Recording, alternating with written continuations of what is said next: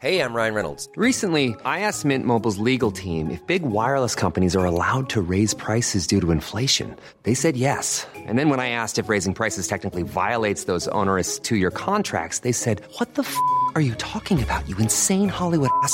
So to recap, we're cutting the price of Mint Unlimited from $30 a month to just $15 a month. Give it a try at mintmobile.com slash switch. $45 upfront for three months plus taxes and fees. Promo rate for new customers for limited time. Unlimited more than 40 gigabytes per month. Slows. Full terms at mintmobile.com.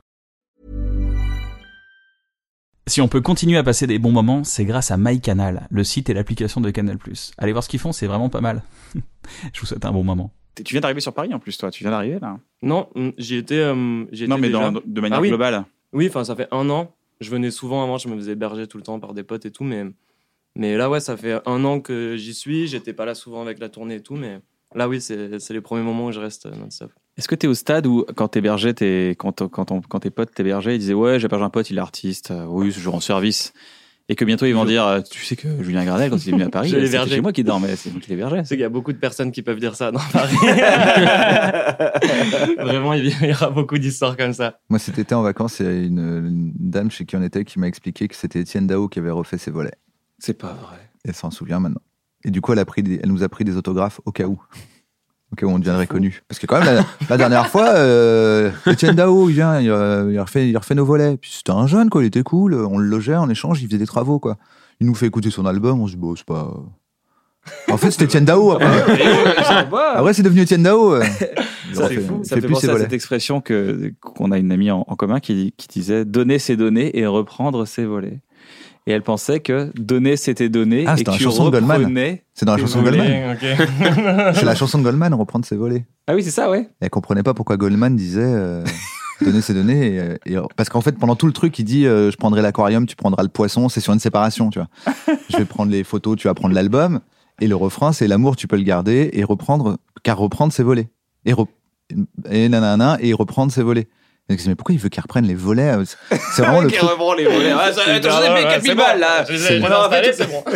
c'est le truc le moins stylé de la chanson. Il l'a mis en refrain. Quoi. Le mec reprend les volets, quoi. Ils s'en fout.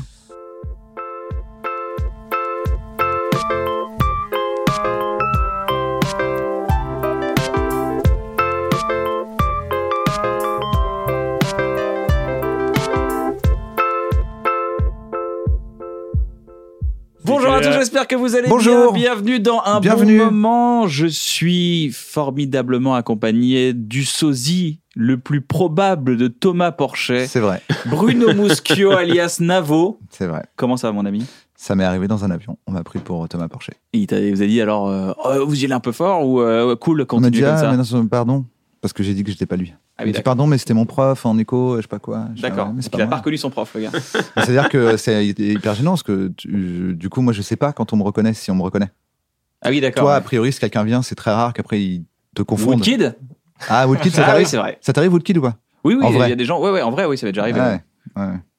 Donc moi, la personne fait Eh Et après, j'attends de savoir si je suis moi, ou si je suis Thomas Porchet, euh, Usul, euh, Baptiste Lorbert, des fois. Donc Baptiste Lorbert, c'est vrai. Il y a une époque, Baptiste Lorbert. ouais, N'importe vrai. quelle personne qui a un bouc, des lunettes et des cheveux, en fait. C'est large. C'est très, très large. Il y en a beaucoup. Beaucoup trop. Et je suis aujourd'hui accompagné, et on est accompagné du sens de l'intelligence et du divertissement, et du divertissement avec le sens intelligent. Clément Viktorovitch et Julien Granel à la table, s'il vous plaît. Merci, bonjour. Comment ça va, les gars Vous allez bien Ah, elle, est sor- elle est sortie toute seule, cette formule. Tu l'avais préparée ou elle est sortie toute seule Toute seule.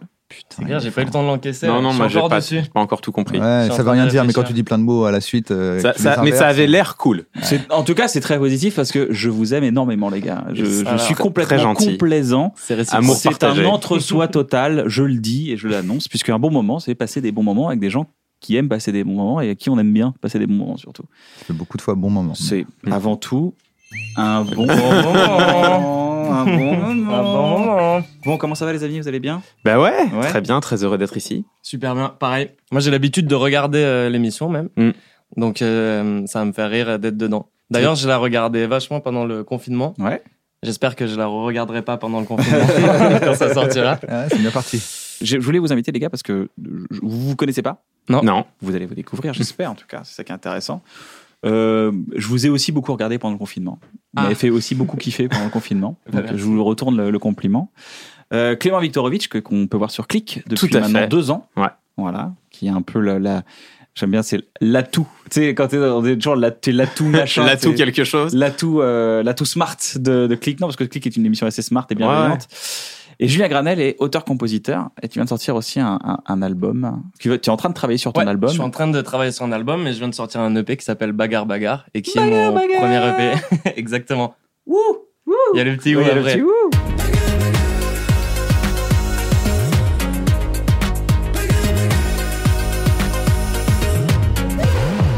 D'ailleurs, je vous ai ramené des, des, des petits vinyles. Oh yes, Oh c'est tellement là là, gentil. des 45 tours, si c'est des petits vinyles. Tellement gentil. Exactement. Oh là là, merci beaucoup. Mais je l'ai déjà, tu sais que je l'ai. déjà. Tu sais que je l'ai. L'offrir à Si. Ness. Je l'offrirai à Ness avec grand, grand zizi. Je me suis dit qu'on était quatre, donc j'en ai pris un pour moi-même. Je viens de capter. Voilà. Ah oui, bah oui, c'est vrai, bah c'est bien, c'est toujours bien de s'offrir des propres cadeaux. Voilà, ça fait toujours Ça, c'est un truc que je vous donne, les gars. Et ça, c'est un truc que Manu Payet m'a donné comme, euh, comme conseil. Il m'a dit quand tu finis un travail, eh ben, euh, offre-toi un cadeau. Quand tu finis un truc important, un projet, un truc comme ça, fais-toi un cadeau. C'est vrai. Je pense que c'est hyper valable pour Mm. juste se dire, pour pas dire, je sais pas vous, mais quand vous finissez un truc, euh, vous dites, Allez, c'est bon, c'est normal que ce soit fini. Vous avez ça, genre, non, c'est bon, on passe à autre chose. Alors non, c'est important, il faut célébrer. Moi, j'ai ça quand je vais me faire une prise de sang. parce que, parce que j'ai- c'est c'est véridiquement vrai. J'ai horreur de ça. Et euh, mais des fois, il faut le faire. Et donc, quand je vais me faire faire une prise de sang, généralement, en rentrant chez moi, je me fais un cadeau. Du sang. Euh, la, la dernière fois, ça ressemblait à une part de flan, ce qui n'était pas un cadeau phénoménal. Ouais, mais c'était déjà ça. C'est un beau cadeau. Exactement. C'est un beau cadeau. Tu fais ça aussi, Julien, ou pas du tout? Non, t'es plus. euh, Euh, ouais, moi je me rappelle euh, au moment où j'avais signé mes, mes premiers contrats, euh, tu sais, en, en maison de disque, où, où c'est vraiment un peu un, un petit premier C'est un rêve, accomplissement. c'est un ouais, rêve. grave. Bah, quand- oui, surtout quand t'arrives de, de, de loin, quoi. Et, euh, et mon manager m'avait dit, c'est important que tu te fasses euh, un joli cadeau euh, avec avec ce, cette signature, quoi. mhm, Et mhm. t'as pris 10% du cadeau. exactement.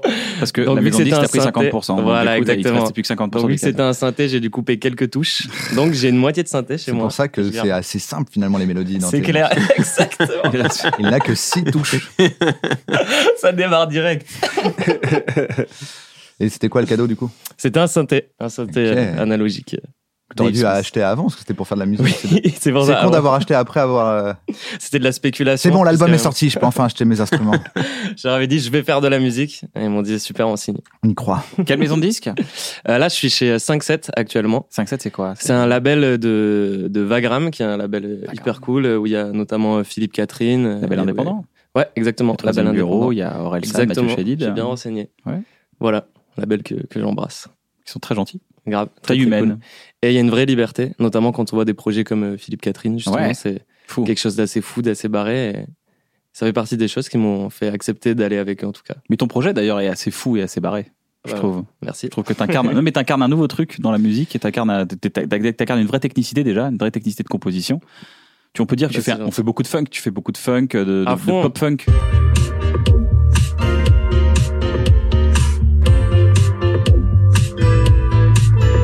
En fait, j'avais, j'avais, euh, enfin, dans mon parcours, j'avais commencé par faire 14 années de conservatoire Ouais. classique, donc Pianiste. vraiment pianiste, ouais, exactement.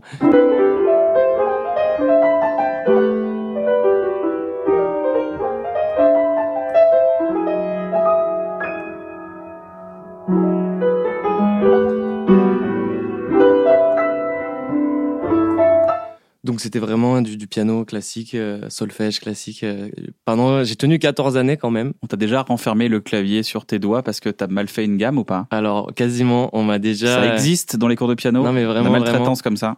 J'avais, j'avais un, un- je me rappelle ça, ça me traumatisait. J'avais un, un stylo sur la main et il fallait que je dévale tout le piano à une vitesse incroyable sans faire tomber le stylo. Ouais. Et c'était le coup de pression du début de cours euh, directement. Ah ouais, d'accord. Et euh, il y avait quelque chose euh, d'assez euh, intense dans ces cours parce que c'était un prof qui est sorti du conservatoire de Paris et tout, donc c'était très très rigide. Donc ça m'a fait au bout d'un moment détester un peu. Mais oui, euh, c'est une phase que- obligatoire, hein. Ouais, voilà. Et au final, je suis allé au bout. J'ai eu mon diplôme de conservatoire et euh, je me suis un peu forcé à aller au bout en me disant ok, toute la technicité, la rigueur que je peux avoir là, je vais je vais pouvoir la mettre au service de mes idées.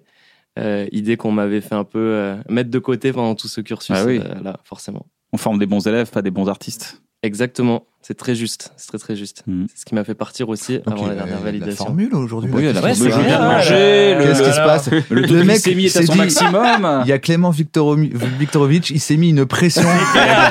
Je fais des pompes de cerveau depuis tout à l'heure pour être au maximum. Essayer aussi, de dire c'est des vrai, Quand j'ai su que c'était Clément, je me suis dit, j'espère que je serai bien réveillé parce que je sens que ça va fuser et qu'il va falloir être là. Non, mais surtout, la musique, c'est euh, c'est à un moment donné oublier son bagage. Mm. Et je pense que c'est un peu pareil pour toi parce que tu as fait pas mal d'études. Mm. À un moment donné, il faut savoir oublier, même dans la création d'un art, il faut oublier toutes ces heures de pénibilité, de répétition, de choses comme ça pour à un moment donné laisser un peu l'authenticité et, et, enfin soi, euh, tu vois. Sinon, tu ne fais que reproduire de la technique et tu deviens juste justement un bon élève Hmm. ou un bon copycat, tu vois. C'est vrai. Copie comique. Il y a une forme de, bon copycat. il y a une forme de, de créativité dans le travail intellectuel. Mm. Euh, et euh, moi, j'ai fait une, j'ai fait une thèse. Donc ça- ça- Bah ouais, donc 20 28 ans, jusqu'à 28 ans, euh, ouais, ouais. McDo. Et je, ouais, exact. Alors moi, j'ai j'ai eu- la chance de- d'avoir ma thèse financée sur sa deuxième partie, D'accord. ce qui est, euh, ce qui est euh, une chance parce qu'en sciences politiques, toutes les thèses sont pas financées. Et faire financer sa thèse sur la deuxième partie de thèse, c'est c'est très atypique. Alors, Mais- une, une thèse, c'est quoi? C'est t'as ton bac, tu fais 5 ans, et après tu Ouais. passes en thèse, c'est-à-dire pendant 3-4 ans, tu vas travailler sur un sujet, c'est à peu près ça? C'est ça, c'est ça. Tu fais, euh, tu fais cinq ans d'études, donc jusqu'au master. Mhm. Et ensuite, c'est la partie qui a après le master où on dit que c'est encore des études. En réalité, en fait, non. Tu fais une production d'un travail intellectuel. À la fin, tu rends, euh, en ce qui me concerne, 450, je crois, pages euh, où tu, où tu cherches à démontrer ou montrer quelque chose. Quel était le sujet de la thèse? Alors, ça s'appelle euh, Parler pourquoi faire? Point d'interrogation. La délibération parlementaire à l'Assemblée nationale et au Sénat entre 2008 et 2012. C'est Ouais, si précis. Je- non, mais tu C'est sais, précis. non, mais il y a des noms de thèses. Il y a des, Non, celle-là, celle-là, elle est Ça va. presque. le- déjà, le parler pourquoi. Parler faire, pourquoi ça m'a fait plaisir. ça m'a su- euh, suffi. Mais c'est le 2008-2012 qui m'a mis une sion près à l'Assemblée. Non, c'est très pointu. Non, mais en fait, c'est c'est pour dire parce que si tu dis juste la délibération parlementaire à l'Assemblée et au Sénat, bon ben Global, tu ouais. vois, de- Ouais, de- ouais, ouais. bon, alors que là, c'était vraiment pour dire sur les années récentes, en tout cas les années où j'ai fait ma thèse, etc. Et euh, Qu'est-ce que c'est la délibération exactement? Alors c'est Parlement? c'est- c'est l'enjeu de, de, de mon premier chapitre euh, qui était de, de définir ce qu'on appelle des. Vous voulez qu'on parle de ça, les gars? Non, Bah ouais, en fait, ouais. je veux savoir comment tu parles de. En fait, Non, mais moi, t'as un, background de juriste ou pas? Parce que tu, tu définis tout. Non, moi j'ai un background de. Alors, euh, en fait, moi j'ai un background assez particulier. Moi, je suis un Tu viens de politologue. la street. Tu viens de la street à l'avant. Tu viens de la street Ouais, Tu viens de la street. C'est exact- c'est exactement ça. Moi, moi, tu- venais du street art à la base. Exactement. Il a fait sa thèse Victo, verte sur le, le, Parlement le, le, le breakdance, hein, on, on me retrouvait souvent dans la rue. Non, pas du tout. Mais euh, non, mais moi, je, je, je suis un politologue, c'est comme ça qu'on dit, ou politiste. On, peut- on peut, on peut débattre du terme. Qui, euh, Allons-y. Pardon. Bon, Allons-y. je suis pas vraiment d'accord Débat avec vous, monsieur. Non. Excusez-moi de vous le dire. Non, mais en vrai, il faudrait plutôt dire politiste. Mais admettons, on s'en fiche. Donc, euh, moi, je fais de la science politique avec une grosse perspective de philo-politique quand même. Et j'ai fait toutes mes études en histoire. Donc, ça donne un, ça, ça donne, et par ailleurs, derrière, je me suis spécialisé plutôt dans l'analyse du langage, la rhétorique et la négociation. Donc, ça donne un espèce de, de, de, de fouillis où je fais plein de choses moins bien que plein de gens. mais euh, on n'est pas nombreux à faire ce, ce, Ouais, tu ce t'es spécialisé, quoi. Je me suis spécialisé dans une pluridisciplinarité un peu curieuse. Voilà, on va dire, on, peut dire, on peut dire les choses comme ça. Mais ce qui est intéressant, et pour en revenir au début de la discussion, c'est que euh, une thèse, on peut vraiment l'aborder. Donc, quand on arrive en thèse, en fait, on dit qu'on fait des études, mais c'est plus des études. Déjà, on est prof, on donne des cours, euh, et puis on élabore quelque chose. Et euh, et il y a vraiment deux manières de l'aborder. Il y a une manière assez scolaire, effectivement, où bon bah on prend une méthodologie et puis on la décline sur un champ de recherche qui n'a pas été fait. Bon, ça, peut être intéressant, ça, ça peut ça peut aller vite. Et puis il y a des thèses qui partent plus dans tous les sens où on se dit non, je vais essayer de débroussailler quelque chose et au fond d'inventer un, sujet voire même un assemblage de champs d'études qui me correspond et qui correspond à ce que j'ai envie de faire. Et moi, je voulais travailler sur le langage, je voulais travailler sur le Parlement parce que pour une raison que j'ignore encore, c'est que c'est un milieu qui me fascine. Euh, et je voulais travailler sur les théories de la démocratie parce que pour moi, c'est l'enjeu important. Euh, le fait de se poser au- comme question principale, qu'est-ce qui peut faire que nous vivions dans un pays davantage démocratique et le simple fait de dire un pays davantage démocratique, il y a plein de choses déjà contenues dans la phrase. Ça veut dire qu'un pays il n'est pas démocratique ou pas démocratique. Ça veut dire que la démocratie c'est une forme de continuum. Euh, et donc comment on fait pour progresser toujours plus vers plus de participation, plus d'implication du public, d'implication des citoyens? Voilà. Moi je voulais m'intéresser à tout ça. Et comment et on fait alors? Le Bah, pouvoir on- de la parole. Ah non, bah, si tu t'y es intéressé, du coup, la question se pose. On fait de plein de manières. Moi, moi, ce qui, alors moi, je me suis, cette question-là, en fait, c'est la question de la démocratie participative. Euh, quand j'ai commencé ma thèse, il y a euh, six, une dizaine d'années, c'était une question qui n'était pas du tout à la mode. Enfin, vraiment, euh, moi, quand j'ai dit à Sciences Po que je voulais travailler là-dessus, on m'a demandé pourquoi Enfin, on m'a dit, mais y a, pourtant, il y a plein de sujets intéressants. Et toi, tu, toi, tu prends celui-là. Et, et j'ai dit, ouais, parce que moi, je veux faire ça au Parlement. On m'a dit, ah bon, mais pourquoi? Parce qu'il y a plein d'endroits où il se passe quelque chose et toi, tu veux le faire au Parlement. J'ai dit, ouais, puis moi, ce que j'aimerais, c'est analyser en plus la parole. On m'a dit, ah bon, parce que tu sais, tu peux faire des choses avec des chiffres. Ça, ça c'est. Et toi, bon, bref, donc je j'étais pas dans la case où il fallait, manifestement. Mais euh, c'est devenu aujourd'hui la question de la démocratie participative une question en fait qui, qui est centrale en fait. C'est-à-dire que quand euh, les gilets jaunes, il y a euh, un peu plus de, il y, a, il y a deux ans quasiment, quand les gilets jaunes viennent et commencent à dire nous on veut un RIC, un RIF, un On a un représentant justement. Donc, euh, Exactement. Je l'attendais, je l'attendais. J'ai senti que tu l'attendais. Sont-ils- endormis Je me suis dit, je me suis mis en il l'attend. il n'écoute, plus Clément. On a Voilà. senti un durcissement. Je me suis dit, je me suis dit, tu l'écoutais plus. Et j'ai dit, si je la fais pas, il va pas l'écouter. C'est clair. Ouais, comme ça, Se c'est fait. sont-ils endormis Là, tu peux le réentendre. Tu peux reprendre ton écoute. Non, mais donc les gilets jaunes, ils amènent ce truc-là, le référendum d'initiative citoyenne. Et il y a plein de gens qui disent tiens, mais ça tombe du ciel. Que pour- pourquoi tout d'un coup on se pose ces questions-là? Mais en fait, c'est une quasi une décennie ou presque une décennie de maturation dans le domaine des sciences politiques, puis de l'éducation populaire, puis aujourd'hui dans, finalement dans une sphère très vaste de ces questionnements de comment faire pour faire une démocratie plus démocratique, où finalement on redonne de plus en plus de pouvoir aux citoyens, de plus en plus de pouvoir de décision aux citoyens. Comment faire que euh, les citoyens, euh, leur pouvoir en démocratie soit pas juste limité à voter une fois tous les cinq ans et à attendre pendant cinq ans que la personne qu'ils ont élue fasse ce qu'elle désire elle, pour pouvoir cinq ans plus tard redonner leur avis. Mhm. Ce qui est quand même une, une vision assez restrictive, on peut le dire, de, de l'idéal démocratique, qui devrait être l'idé- l'idéal de participation de tous les citoyens. Et moi, je voulais travailler, voilà, je voulais travailler là-dessus. Et je l'ai pris pendant ma thèse sous l'angle un peu curieux du Parlement, ce qui est un peu bizarre, parce que se poser la question de dire comment faire pour redonner du pouvoir aux citoyens et s'intéresser au, au cœur de la machine politique euh, et, et, euh, institutionnelle, c'était un peu étrange. Et donc, moi, la question que j'ai posée, c'est dans quelle mesure le Parlement peut-il être perméable euh, à, la délibération, justement C'est-à-dire, dans quelle mesure est-ce que des arguments qui naissent dans la société civile, entre les citoyens, dans les discussions, peuvent irriguer progressivement les débats parlementaires, faire leur chemin jusque dans des amendements, jusque dans des discussions, et pourquoi pas se retrouver dans la loi? Et donc moi, la, la question que je posais, en fait, ma thèse, c'est assez simple. Je posais la question, est-ce que le Parlement fait vraiment la loi? Est-ce que véritablement les députés, les sénateurs délibèrent entre eux? Euh, se mettent d'accord, confrontent leurs arguments pour essayer d'aller vers une loi qui va de plus en plus dans le sens de l'intérêt général, sachant que le mot d'intérêt général est une boîte noire, hein, ça, ça peut vouloir tout et rien dire. Donc, il, il s'agit il s'agit pas de découvrir ce qu'il y a dans la boîte noire, il faut élaborer l'intérêt général dans la Mmh, discussion. mmh. Enfin, c'est quelque chose d'assez intéressant. Donc, est-ce qu'il se passe vraiment quelque chose, ou bien est-ce que l'Assemblée nationale et le Sénat sont des chambres d'enregistrement qui se bornent à mettre un tampon sur la volonté du gouvernement? Et la réponse, évidemment, est plus, plus ou moins entre les deux. Et donc, euh, D'où les 450 pages. d'où les quatre. Parce que si voilà. la réponse était oui, Oui, c'était une page, c'est relou, C'est ça. t'as pas ta Spoiler, thèse. spoiler alerte, la C'est réponse ça. c'est Pour oui. coup, c'est pas ouf. non. 4 ans pour Ouais. ça Oui, Ouais, bah oui, oui. il faut pouvoir montrer à la fin qu'on a quand même trouvé un petit truc. Et donc six ans pour moi, six ans de thèse, six ans pour l'élaborer, parce que en fait, justement, je- je- tout ce que je dis là comme ça, ça a l'air d'être un édifice qui tient debout, mais c'est- comme tout en fait, C'est- comme dans l'humour, c'est comme dans la musique, j'imagine, c'est-à-dire que à la fin, quand on voit un morceau ou quand on voit un spectacle, on se dit ah bah oui ça ah bah oui ça fonctionne. Sauf qu'en fait, on voit pas tous les chemins de traverse, euh, tout ce qu'il y a eu avant pour parvenir à cette construction qui, semble logique et qui semble facile. Et une thèse, c'est pareil. C'est-à-dire que là, je vous dis ça et on se dit, ah bah oui, ok, son truc tient debout.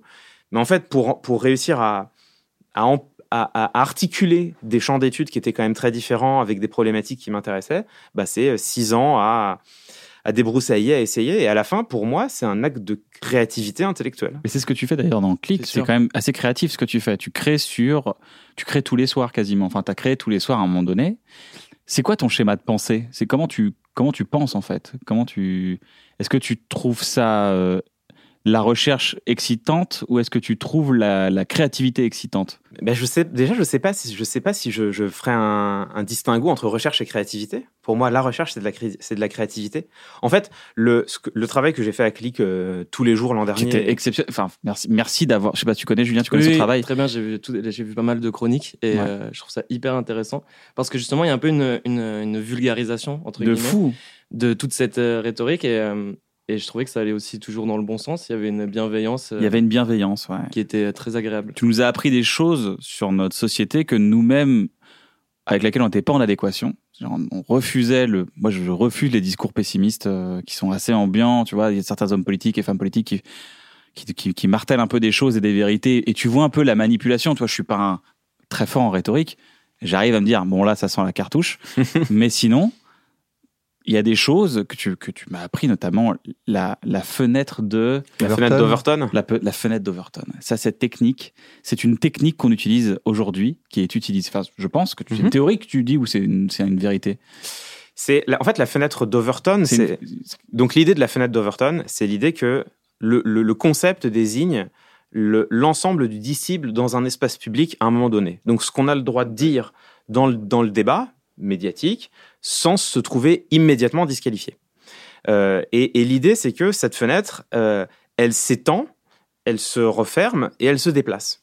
Et en fait, le concept vient pas du tout d'un politologue, c'est-à-dire que c'est, presque, c'est presque de la, de la, de, de la pop, de la, de la science politique pop. C'est-à-dire que euh, ça vient.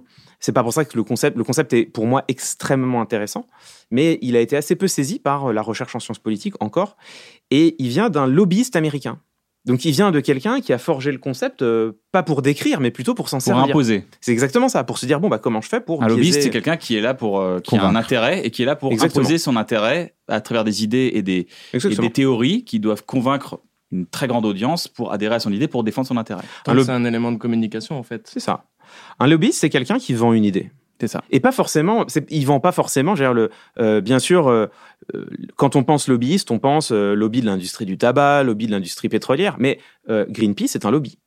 Euh, le, le- le- c'est simplement vendre une idée, la, la faire accepter en utilisant tous les canaux possibles, les canaux médiatiques, les canaux politiques, institutionnels. Bon, c'est un lobbyiste américain, donc lui, il conceptualise ça comme un outil en fait, comme un comme un outil d'influence. C'est ouf. Les Sur- sur- sur l'espace public. Incroyable. Et en fait, l'idée est extrêmement simple. L'idée, c'est que, euh, et derrière, on- ça vient percuter des biais cognitifs dont on peut parler et qui sont pas parfaitement documentés. L'idée, c'est que euh, ce qui nous choque le fait par contraste. Et que donc, une idée choquante à un moment donné, si on, l'en met, si on la met vis-à-vis d'une idée plus choquante encore, elle finit par devenir raisonnable. Ça, d'ailleurs, c'est c'est un. Ça, c'est- alors ça, c'est validé par la psychologie sociale. Euh, Il y a une expérience qui est menée par, je crois, Robert Cialdini dans les années 70, qui est une expérience absolument fascinante. Je, vous- je vous, cite, je, vous, je vous la décris rapidement et je vous cite les chiffres de tête, grosso modo. Euh, Cialdini envoie ses étudiants euh, arrêter des gens dans la rue. Un, mettons, un, un jeudi à 14h, habillés d'une certaine manière. Et les étudiants doivent tenir euh, un discours. Ils doivent arrêter les gens en disant Monsieur, monsieur, madame, madame, je représente une association qui travaille pour la réinsertion euh, d'anciens détenus, de jeunes anciens détenus. Euh, et donc, on cherche des gens pour nous aider. Voilà. Et donc là, on a besoin de gens pour accompagner nos, nos anciens détenus euh, au zoo ce dimanche. C'est trois heures, faut venir avec nous. Il y aura une dizaine de détenus. Bon, ils sont un peu remuants. Est-ce que vous êtes d'accord? Taux d'acceptation très faible, Ouais. à peu près 10%. Je, je cite de tête, mais l'ordre de grandeur, c'est ça. Bon, c'est pas surprenant. Cialdini envoie les mêmes étudiants, habillés de la même manière, dans le même type de quartier, à la même heure, une semaine plus tard. Les étudiants tiennent le discours suivant. Monsieur, monsieur, madame, madame, je représente une association qui aide à la réinsertion des détenus, euh, an- anciens, anciens jeunes délinquants détenus. Euh, on a besoin de gens qui vont nous aider à faire du, mentoring tout au long de l'année, du, tutor, du tutorat. Donc, euh, il va falloir encadrer des jeunes le soir. Ça représente deux heures de votre temps toutes les semaines, tout au long de l'année. Vous êtes d'accord ou pas? Taux de réponse 1%. Euh, proposition totalement inacceptable. Enfin, je veux dire, on t'arrête dans la rue, on te dit tu veux pas donner deux heures de ton temps toutes les semaines, là maintenant comme ça, tu réponds non. Il y a quand même 1% de gens qui disent oui. Et la suite du discours, c'est de dire ah ouais, ah je comprends, c'est vrai, c'est vrai, je comprends, c'est vrai, vous avez raison, c'est une, c'est beaucoup d'engagement.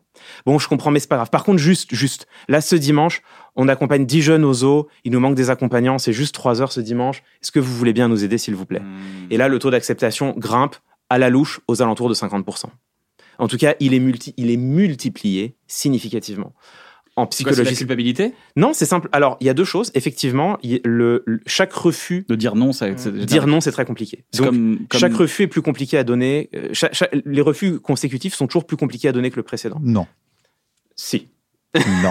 J'ai eu plus de mal le deuxième. Ah, c'est vrai qu'il y a- Et euh, en fait, et euh, d'ailleurs, euh, ça, je, je- je le dis aux, je le dis aux gens qui nous écoutent, ça, ça peut servir. Quand, quand vous demandez un, quelque chose, mais c'est, c'est- ça, c'est, c'est, c'est de la communication au quotidien. Vous, vous rentrez dans un restaurant, il est 13h30. Donc vraisemblablement, c'est le dernier service, mais c'est Ouais. pas sûr. Ouais. Alors à Paris, On est à Paris. ouais, mais alors faut voir, faut voir la, le sympathie, la sympathie du serveur. Tu vois. À 13h30, c'est pas la même. Tu rentres, t'es deux, et il y a une très belle table. Ouais. Elle est bien placée, elle est à côté de la fenêtre, mais c'est une table de quatre. Et le serveur, il te dit, bah tenez, je vous donne cette table-là, et c'est une vieille table un peu pourrie à côté du comptoir. Toi, tu dis, bah je sais pas, est-ce que, ouais, on peut pas quand même aller là sur la table à côté de la fenêtre, ce serait cool.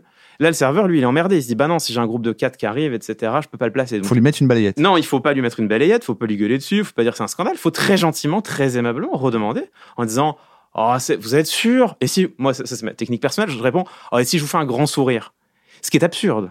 C'est-à-dire que le fait de faire un grand sourire n'est pas un argument, on est, on est tous Mais il d'accord. va redevoir dire non derrière. Mais en fait, c'est simplement une manière très gentille et très polie Si de le forcer. obtenir, manipuler les gens, n'hésitez pas. Ça s'appelle je une bonne déteste, euh, Je manipulation. déteste les gens qui font ça. Tant d'années en fait- d'études et de thèses Non, mais en fait, pour c'est- avoir une meilleure table au resto C'est que- finalement. Mais c'est c'est pratique. je à ça que ça sert les études en fait. Ce qui est, intéressant, je c'est tellement les gens qui font ça que moi, c'est, ça me crée l'effet inverse. C'est que je vois tellement le truc. Mais j'ai une pote, elle fait ça, elle obtient plus jamais rien.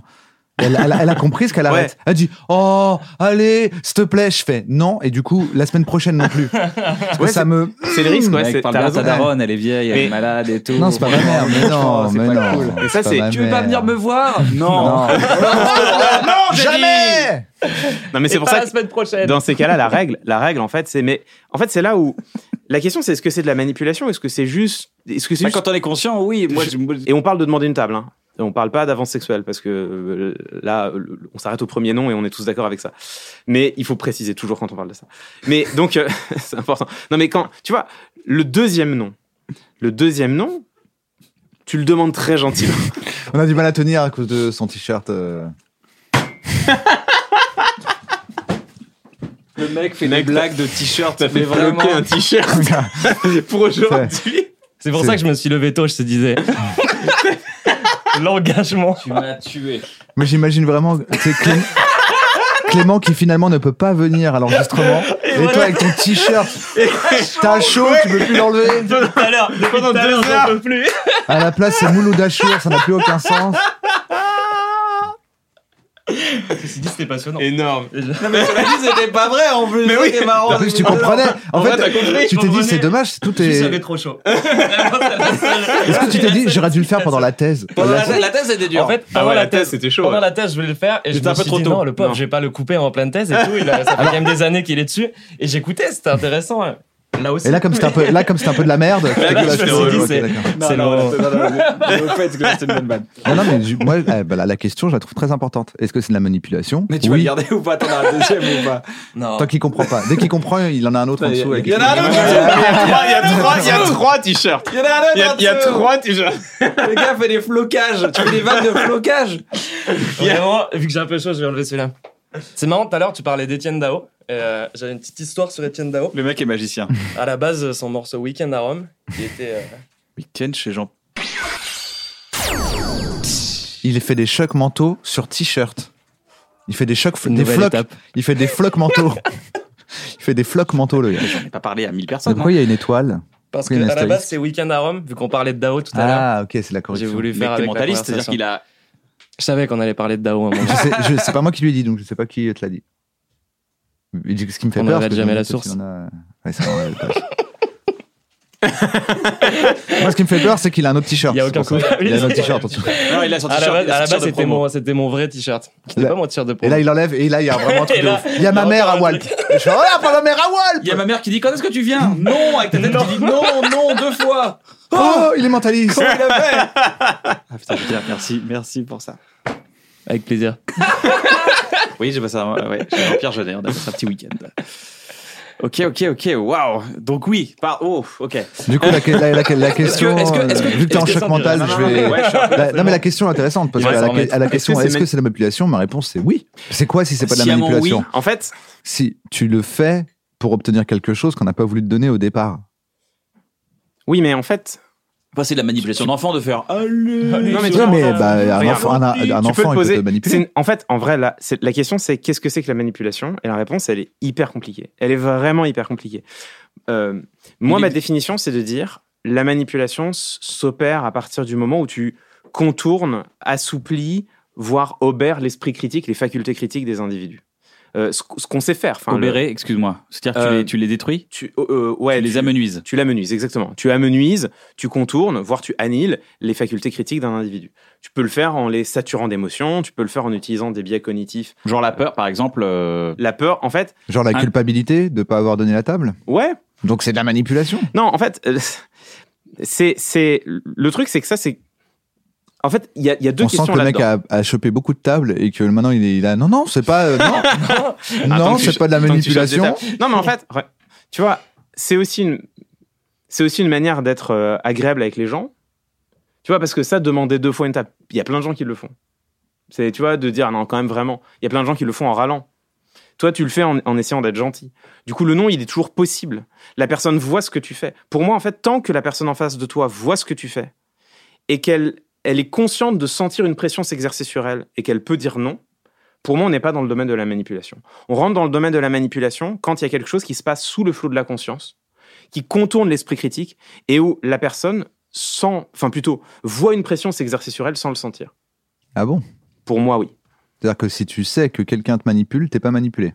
Si tu sais que quelqu'un te manipule, t'es pas manipulé. Tu fais, en fait, c'est pour moi, c'est la différence entre la conviction et la manipulation. Si tu sens quelqu'un faire pression sur toi, tu es l'objet d'une- technique de rhétorique. Le problème et la complexité venant du fait que, à un, à un certain degré de pression, et là on arrive, sur, on arrive sur la zone grise qui est indéfinissable, à un certain degré de pression, mais je ne peux pas vous dire lequel, à un certain degré de pression, la pression est telle que la personne va avoir ses facultés à refuser, ses facultés critiques, qui vont être justement obérées, qui vont être amenuisées. Oui, mais du coup, vu que la zone grise, elle est forcément dans le fait que c'est une interaction et que tu connais pas l'autre, dans le cas où c'est un serveur, Mhm. Comment tu peux savoir si tu le manipules ou pas C'est peut-être que cette personne, toute sa vie, euh, moi j'en connais plein, euh, n'ose pas dire non. Ouais. Et qu'en fait, en faisant ça sans le connaître, tu rentres directement dans la zone grise puisque tu sais pas, euh, tu sais pas tu connais qui pas est en son face de système toi. de, valeurs. Tu connais pas. Tu, tu, tu ça se trouve, au bout de deux, deux fois, après lui, il est dégoûté, Ben, euh, il se fait engueuler par son patron parce qu'on je lui a dit arrête de donner la table de 4 aux tables de 2, mais il ne sait pas dire Je non. répondrai en disant que ça peut être vrai. Et quand tu interagis dans ton quotidien, c'est typiquement des choses avec lesquelles il faut faire extrêmement attention. C'est pour ça, c'est pour ça déjà que un, j'ai parlé immédiatement de la séduction, qui fait partie des domaines où, le, premier nom doit être le dernier, qu- quoi qu'il arrive. Et, et c'est enfin pour moi, c'est le domaine où ça n'est pas, ça n'est plus négociable. Pour moi, pour moi, ça ne l'a jamais été, mais aujourd'hui, je pense que pour tout le monde, ça ne doit plus être négociable. C'est pour ça que j'ai pris volontairement l'exemple de demander à un serveur dans un restaurant. C'est-à-dire qu'un serveur, c'est un professionnel du refus. Il passe sa journée à refuser, il passe sa journée à dire non. C'est pareil, oui. Bah, un serveur tout court. Son, son job, c'est Il de passe dire. même sa journée à dire non une deuxième fois à chaque fois. Non, mais c'est ça. pense. Son job, c'est de dire non. Mais il a d'ailleurs des blagues de serveur. Ça fait quoi une blague de serveur? Je peux avoir un coca? Non. Ok. Ils adorent faire ça, les serveurs, t'as remarqué Ou sur les toilettes Je dirais pas. Oui, toujours. Tu vois C'est le- c'est le blague donc, de serveur. euh, donc j'ai envie de dire que j'ai envie de dire que là, on est dans un domaine où c'est de bonne guerre. Oui, mais là, tu mets fois. tous les serveurs dans le même. euh, je veux dire, il y, a des- il y a des jeunes euh, comédiennes qui sont serveuses, euh, qui sont pas du tout euh, des professionnels du nom, Non, qui mais- sont là pour gagner un peu d'argent. Et toi, sûr. t'arrives, tu les harcèles pour avoir ta Non. table. Je trouve Non. ça dégueulasse, Clément. T'arrives. On vient de lancer un C'est la scandale. fin de cette émission. Tu Merci, vous avez assez parlé, Clément Victorovitch. Vous avez assez Tu dis, parlé. est-ce que, est-ce que je peux avoir une table? Non. Ah, si, si je vous le demande, si je vous fais un grand sourire. Et là, la personne, une fois sur deux, elle te répond, non, mais même avec un grand sourire, je peux pas, c'est une table de 4, vous êtes deux. Tu fais, ah ouais, je comprends. Puis une fois sur deux, elle fait, ah bon, d'accord. Tu vois Et euh, moi, je pense que ça, ça fait partie des domaines où on est sur, on est sur un arc gris. On a le droit de dire, bah non, et, et c'est hyper intéressant parce qu'en fait, Moi, dans ça le doute, amène. je m'abstiens. C'est-à-dire que moi, j'ai Ouais. peur, j'ai peur de manipuler les gens tout le temps. Moi, Ouais, j'ose c'est pas ça, ouais. redemander tout simplement. hein. C'est pas par peur de manipulation, Ouais. mais si on me dit non, je vais avoir peur de Moi, j'ai trop peur ça, de manipuler les gens malgré moi, donc je, dans le doute, je m'abstiens. Dès que je me rends compte que potentiellement euh, je p- pourrais manipuler, je préfère ne pas le faire. Ouais, mais est-ce que, est-ce que, on est d'accord que Ça doit être épuisant à ta, à ta place parce que tu quand même t'analyses énormément les techniques. non, parce qu'en plus, moi, en, en en réalité, en, rentrant. réalité, en fait, je suis sur la, en vrai, je suis sur la ligne de Navo. Je suis sur la ligne de Navo, c'est-à-dire que au quotidien, Je suis en train de le manipuler. au quotidien, non, mais parce que je- il y a un mais après. Et si je te le redemande, mais avec un grand sourire. Moi, au quotidien, T'es d'accord avec moi, mais avec un grand sourire, je te le j'estime que euh, un grand pouvoir implique de grandes responsabilités. Ouais, Spider-Man. Yes. Ouais, j'ai- les références sont les mêmes. j'estime que- enfin pu rebondir. Il attendait.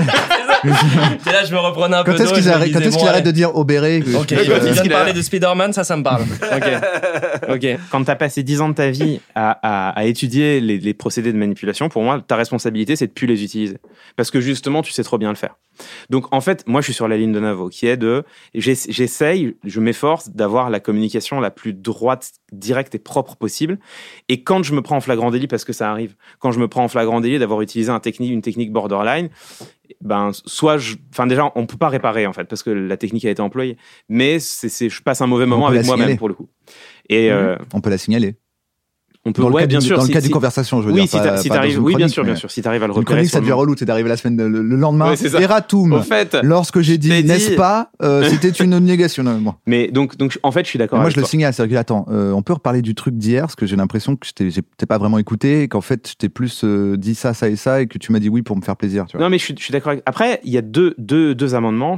Pour moi, il y a des, il y a des interactions que je vais sociales. diviser en trois points. Non, mais il y a des interactions sociales où, où tu rentres dans une forme de jeu de négociation. Pour moi, négocier une table avec un serveur, on, ren- on rentre dans un, dans un domaine où bah, demander deux fois avec un grand sourire, c'est admissible pour moi. Et la deuxième chose qui est plus intéressante, c'est même en essayant de communiquer de la manière la plus claire et droite possible, est-ce qu'on peut ne pas manipuler? Parce qu'au fond, on est tous d'accord qu'on ne peut pas ne pas communiquer. Ne, ne pas communiquer, c'est déjà communiquer son refus de communiquer. Attends, on est- attends, attends, attends. Ne pas communiquer, c'est déjà communiquer communiquer son son refus de communiquer. D'accord, ouais, ouais. On ne peut pas ne pas communiquer, communiquer. On envoie des signaux. ouais, ouais. Et même refuser d'envoyer un signal, c'est déjà envoyer le signal que je refuse d'envoyer un signal. Donc on ne peut pas ne pas communiquer. Et quand on communique, on a une influence les uns sur les autres. Même si l'influence que j'ai en communiquant, c'est de t'amener à te fermer à mon influence. Mais je t'aurais déjà influencé. C'est-à-dire que si ma communication t'amène à te fermer à ma communication, ben en fait ma communication t'a déjà influencé puisque je t'ai amené à te fermer à ma communication. Donc on ne peut pas ne pas communiquer. Et quand on communique, on a une influence sur l'autre. Donc en fait, il y a certains, certains courants d'études du langage et de la psychologie, en l'occurrence plutôt des courants d'études de la psychologie, qui considèrent qu'on ne peut pas ne pas manipuler. Que communiquer et au-delà, donc exister, c'est déjà manipuler, parce que exister, c'est déjà avoir un, un impact sur les autres. intéressant. C'est hyper intéressant parce que là, on tombe sur la troisième définition possible de la manipulation. Il y en a 16. Il y en a trois. Et euh, donc, il y en a une où on dit, ben, en fait, tout est manipulation, donc rien n'est manipulation. Il y en a une où on dit, il y a des procédés manipulatoires et d'autres qui sont clean. Et il y a une troisième définition qui consiste à dire, en fait, la manipulation, c'est dans la finalité. C'est-à-dire que si je communique dans mon intérêt et au mépris de l'intérêt de mes interlocuteurs, alors je les manipule. Mais si je communique dans leur intérêt, alors je les manipule pas. Et c'est notamment euh, certains courants de psychothérapie qui poussent cette définition-là en disant, nous prenons acte du fait que les thérapeutes manipulent leurs patients, mais ils les manipulent pour leur bien. L'influence positive. Donc c'est pas de la manipulation. Et donc là, en fait, on consiste, ça consiste à dire ce qui, ce qui définit la manipulation, c'est pas c'est pas les moyens, c'est la fin finalement. Bon, moi je suis, moi ça, je me retrouve pas du tout dans cette définition là, parce que Après, En fait- t'a- t'arrives vite au point Godwin. Ouais, parce que du coup, euh, qu'est-ce qui juste. Qu'est-ce qui fait que tu décides de ce qui est bon de ce ou qui est bon, exactement. Et donc c'est ce qui, pour moi, ça c'est une c'est une impasse. Mais mais mais c'est une impasse. Mais par exemple, euh, euh, une une ONG, une ONG qui lutte contre la faim dans le monde. Ok, son objectif c'est de lever beaucoup d'argent pour résoudre une famine euh, quelque part dans le monde qui fait des centaines de milliers de morts. Est-ce que regardez, question intéressante. Est-ce que est-ce que éthiquement cette ONG a le droit de s'abstenir d'un quelconque moyen de conviction fut-il le plus manipulatoire? Si ce qui est en balance, c'est la vie de centaines de milliers de personnes. Est-ce que vraiment, si je suis le communicant de cette, de cette, ONG, j'ai le droit de dire, bah voilà, je pourrais faire ce spot hyper émotionnant, super manipulatoire, qui rapporterait des centaines de milliers d'euros et qui permettrait de sauver des vies. Mais je vais pas le faire, vous savez quoi? Parce que mon éthique vaut plus que les vies que je mets en balance. Qu'est-ce qu'on répond à ça? On, enfin, on est quand même là dans un monde où on est au courant qu'une pub euh, est manipulatoire. C'est que en le sachant, elle l'est plus. C'est-à-dire que Ah non, une pub, elle est toujours manipulatoire. oui, mais en le sachant. Le On- principe d'une pub, c'est qu'elle fonctionne. Ça dépend Oui. de ta moralité et ton éthique. Pour moi, sauver des vies, c'est positif. Ouais, mais justement, là, vendre, vendre des cigarettes, c'est négatif. ouais. Donc, je préfère mille fois, à titre d'être manipulé ou avoir un message à caractère qui est influent à mon égard, je préfère qu'il soit positif. Et c'est à moi d'adhérer. Après, je suis quand même dans mon libre arbitre de me dire, bah, je pense qu'ils ont raison et Oui, en l'émotion qu'ils m'ont fait ressentir, je la trouve juste, à tort ou à raison. Je la mais en fait, juste, flou. vais- Non, mais c'est en fait le, le- ce qui est terrible, c'est que les pires atrocités ont pu être commises par des individus qui pensaient faire le bien, qui eux en étaient convaincus Ouais. de leur point de vue. Donc en fait, et Mais donc, ça se passe là où se place la morale actuelle, en, en tout fait, cas. ce qui est ce qui est hyper intéressant, c'est ce que j'essaie de vous dire, c'est que euh, réfléchir à la manipulation, c'est hyper intéressant parce que de quelque côté qu'on se tourne, il y a toujours des problèmes. C'est on est toujours à un moment donné, on est toujours confronté à des. En fait, c'est un dilemme éthique. D'accord. Et les dilemmes éthiques, il n'y a pas de bonne réponse. Il y a que des réponses inconfortables. Et donc c'est pour ça que quand moi je vous dis bah ouais, dans ma vie au quotidien, j'estime que comme j'ai passé dix ans à étudier la communication, il faut que je communique de la manière la plus droite, clean et, et non manipulatoire possible. Mais en même temps, il y a des situations qui pour moi sont des situations de négociation claire où là bah on a le droit d'utiliser des procédés respectueux de l'interlocuteur, mais qui vont quand même euh, donner de l'impact à ma communication, évidemment que cette position, elle est hyper inconfortable et qu'elle est pas claire et on peut me la reprocher de toutes les manières possibles. Sauf qu'en fait, Eh ben, je vais le faire. toutes les postures sont J'ai 14 manières de te le reprocher. Je- écoute, Première manière. Donc toutes les postures sont attaquables. C'est c'est la définition d'un dilemme éthique, c'est qu'il n'y a pas de bonne réponse. Il y a que des réponses inconfortables qu'il faut faire siennes et avec lesquelles il faut essayer d'avancer dans la vie. D'accord. Quand on est face à un manipulateur, qu'est-ce qu'on peut faire? Fuir. Courir vite. Ouais. Un éthique. pense, je pense. Tu lui expliques le oui, non, mais oui. Tu Là- dis, quelqu'un- mec, tu connais quelqu'un qui est sous un, sous un joug de manipulation? Fuir Alors, là, je pense, là, tu, tu parles d'un truc qui est particulier. Tu parles de ce qu'on appelle les, les, les pervers manipulateurs, les Ouais, ouais. personnalités manipulatrices, qui est autre chose que. la manipulation. La manipulation. Non, mais voilà, imaginons. Je parle d'autre chose. euh, Donc en gros, Mais est-ce que que doit c'est ton faire le attends, serveur? Déjà, est-ce que c'est ton domaine? D'accord.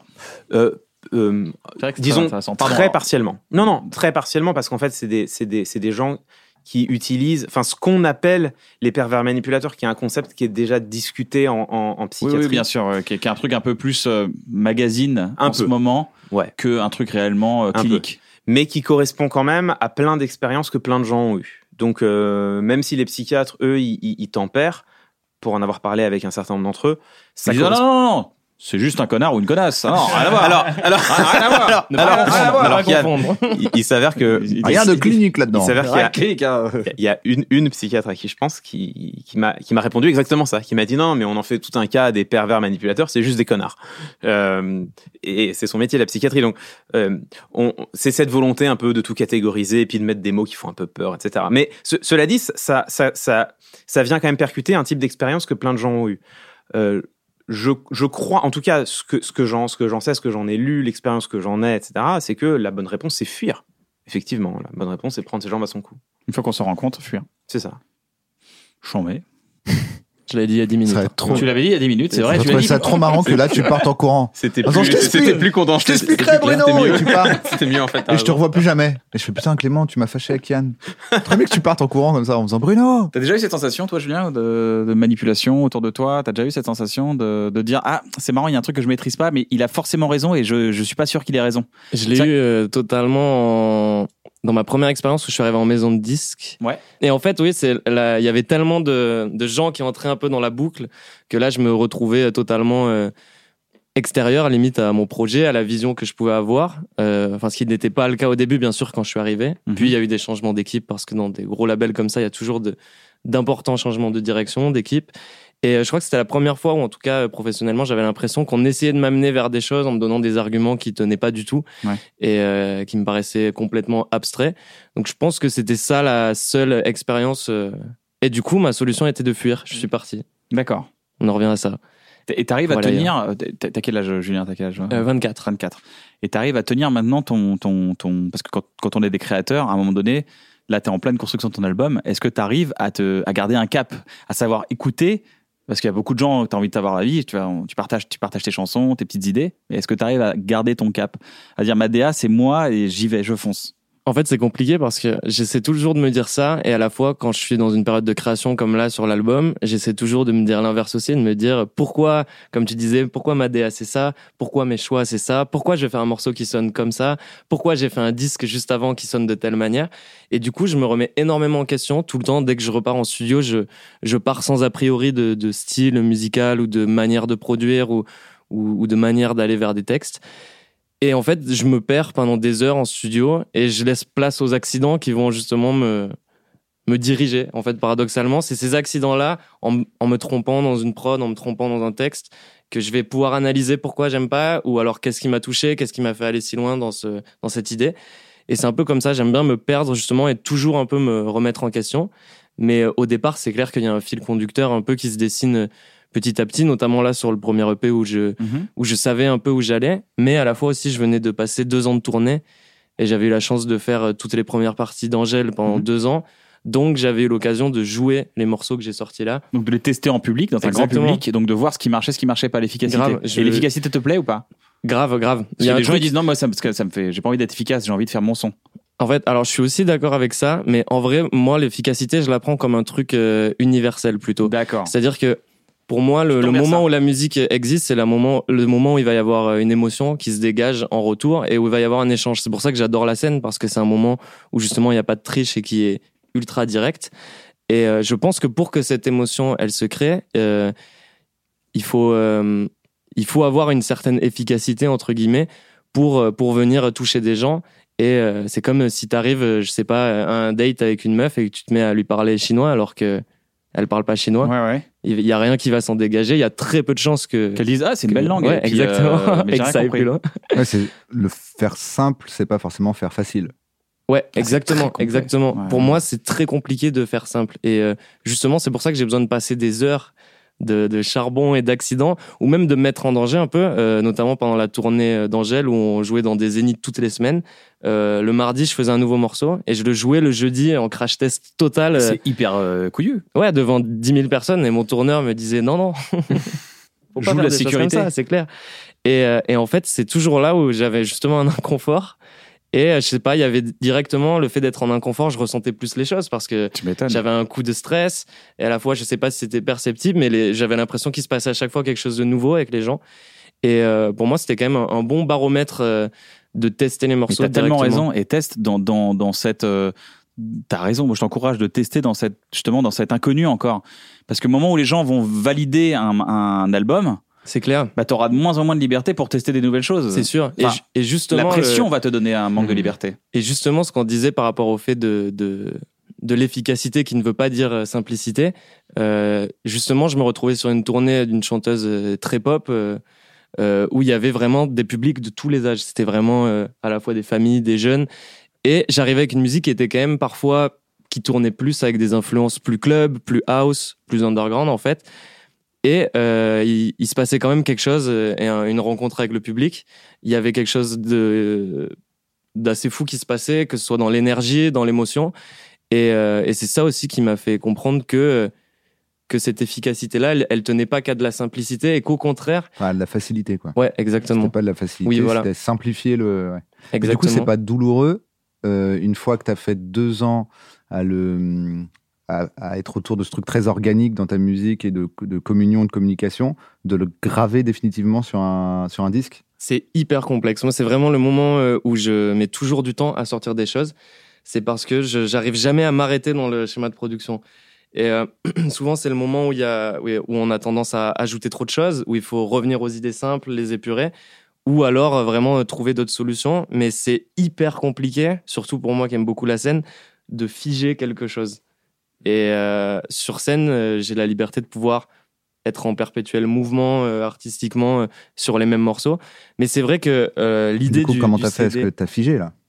J'ai figé ce que j'ai fait, c'est que je suis arrivé avec toutes mes maquettes toutes Ça- faites. Quand tu l'écoutes, t'es quand même content ou Oui, ah bon, après dis, c'est toujours spécial les, d'écouter les son 340 propre- autres multivers ou euh, Non, non, je me dis toujours que, que derrière il y aura la suite, un album et que ça peut vivre autrement et que justement c'est important de- d'être en accord avec soi-même avec ce qui est sorti et de pouvoir le regarder avec bienveillance plus tard parce que c'est toujours ça on a tendance je pense deux ans après hyper mature quand à même. toujours se dire euh, C'était nul. ah, Putain, j'étais vraiment. Le son ouais, était nul, ah, était vide. t'en as honte et tout Ouais. Euh, du coup j'ai c'est mature quand même. J'ai aussi fait des choix comme ça en me disant, euh, ok, je- une fois que j'avais toutes mes maquettes, euh, le seul truc vraiment studio studio que j'ai fait, c'est d'aller reprendre les voix de manière clean et tous les synthés, ils ont été faits vraiment avec des vrais synthés analogiques. Tout le son était très organique. Et je Genre me suis celui, dit, que, ce- celui quand tu regardais Cauchemar en cuisine avec le poulet clavier. C'est ça ou pas? Ah, t'as- c'est un choc mental? Grave. Ouais, Il peut plus m'écouter du coup là. Non, non, pardon. Il est triste là. Tu peux nous le redire parce que je l'ai pas eu du coup? oh, je l'ai pris. Mais redis-moi cette phrase, c'était quoi? Là Alors, Regardez Cauchemar en cuisine avec son poulet clavier, c'est ça? Cauchemar en cuisine avec son poulet clavier J'avais un prof de clavier pendant un stage de musique qui s'appelle Jérémy, je l'embrasse. Euh, il m'appelait toujours mon poulet. Ça, c'est pas m'embrasser Je, l'embrasse. Mais Covid, tu vois. Il embrasse Covid. Voilà. Ah, il embrasse Covid Covid. friendly. Bref, un jour, on a regardé Cauchemar en cuisine. un jour. C'est fou d'avoir cette info quand même. C'est vrai que t'avais. On va faire un raccord maquillage, je crois. parce que- Ah, je l'ai vraiment pris. Ok, je disais donc, j'ai refait du coup cette. Tu euh, disais vrai synthé et je trouvais ça marrant de dire un vrai synthé. Oui, un vrai synthé dans le sens un synthé, C'est synthétique à la base. Ah, c'est vrai. vraiment pas vrai un synthé. synthétique. mais qui reste analogique et donc pas numérique. Pas un truc d'ordinateur, tu veux dire, mais oui, un- voilà, exactement. Pas un programme numérique, mais ouais. vraiment euh, euh, une onde qui rentre dans des, dans des, des câbles, câbles. et voilà, Et des exactement. lampes. Et euh, qui crée un son. Du coup, j'ai euh, j'ai tout, euh, tout refait vraiment à 100%. en analogique avec euh, Julien Galner que j'embrasse aussi, que j'embrasse comme ça. Et, euh, et en fait, je me suis dit, je fais euh, ce qui m'a permis de m'arrêter un moment, c'est de me dire, là, je vais faire de la musique, du groove, euh, sans me dire, euh, je fais un EP de pop ou de musique électronique ou de, et je vais juste faire de la musique qui, selon moi, groove avec vraiment ce, cet aspect-là. Et en fait, ça m'a permis de me dire, euh, quoi qu'il arrive, dans 2-3 ans, je le réécouterai euh, peut-être avec nostalgie ou peut-être en me disant, mais dans tous les cas, j'aurai la tête qui fait comme ça. D'accord, ouais. et ça, c'est un peu l'axe principal. Je me dis que, selon moi, la musique qui vieillit bien, c'est toujours celle où il y a un qui fait dire de oui. Hmm. C'est oui, exactement. Celle qui fait dire oui, ou celle qui fait dire oui en boudant un peu. Tu sais, les producteurs qui font les first react là sur ça. internet où les gars ils mettent une prod et ils font. C'est les, les- Ils souffrent. De Niro. Ils font, ils font les De Niro. C'est clair. Et là, c'est quoi ton état d'esprit alors juste avant ton album là? Est-ce que tu penses que ton album va juste correspondre? Parce que tu dis je vais me perdre en studio, je vais me perdre, je vais, je vais être ouvert à l'accident. Est-ce que tu te dis juste bah ce sera la photo de moi à ce moment-là, Complètement. de En fait, mon expérience à ce moment-là, ce sera cette photo et je mets pas la pression en me disant il faut que ça bastonne, il faut que il faut les fameux il faut. Ouais, complètement. Vraiment, je me pose aucune question, tout comme je me suis posé aucune question sur le premier EP. Et euh, pourtant, il y a des mélanges qui peuvent ne pas paraître simples de base. Tu vois, moi, je, j'ai, j'ai, j'ai grandi en écoutant les, les CD d'Ed Banger. Quand j'avais 15 ans, il y a Ed Reg Volume 1 qui est sorti et je me suis dit, mais c'est le son du futur, c'est complètement fou. Euh, à la fois, j'écoutais David Bowie et, et je trouvais que les chansons et les enchaînements harmoniques étaient magnifiques. Euh, à la fois, écouté j'écoutais. David Bowie donc en 2008. Ah, c'était. euh, C'est marrant parce que tu sais, on se rend pas compte, mais quand il dit quand j'avais 16 ans, je vous disais, c'est son du futur, il parle de 2010, le gars. Ça, oui. Il nous parle de la fameuse année David 2010. Bowie, tu l'écoutes en J'ai MP3. dit- J'avais, oui, ah bah oui, sur C'est ça que mon- je veux dire, sur un petit ça. MP3, ouais, c'est clair. Mais euh, j'avais, j'avais 10, euh, j'avais entre 10 et 15 ans. Je crois que j'avais 15 ans quand c'est sorti, euh, justement, Ed Reg Volume 1 dont je parlais. 2005-2006, quoi. Non, je, je suis né en 95, donc c'était 2010, 12, 13. Ouais, ouais, ouais, bah, Pff, les chiffres, c'est bref, pas mon fort. David Bowie. Toi, tu disais, euh, bref, j'ai 30 ans. Ok, boomer. ok.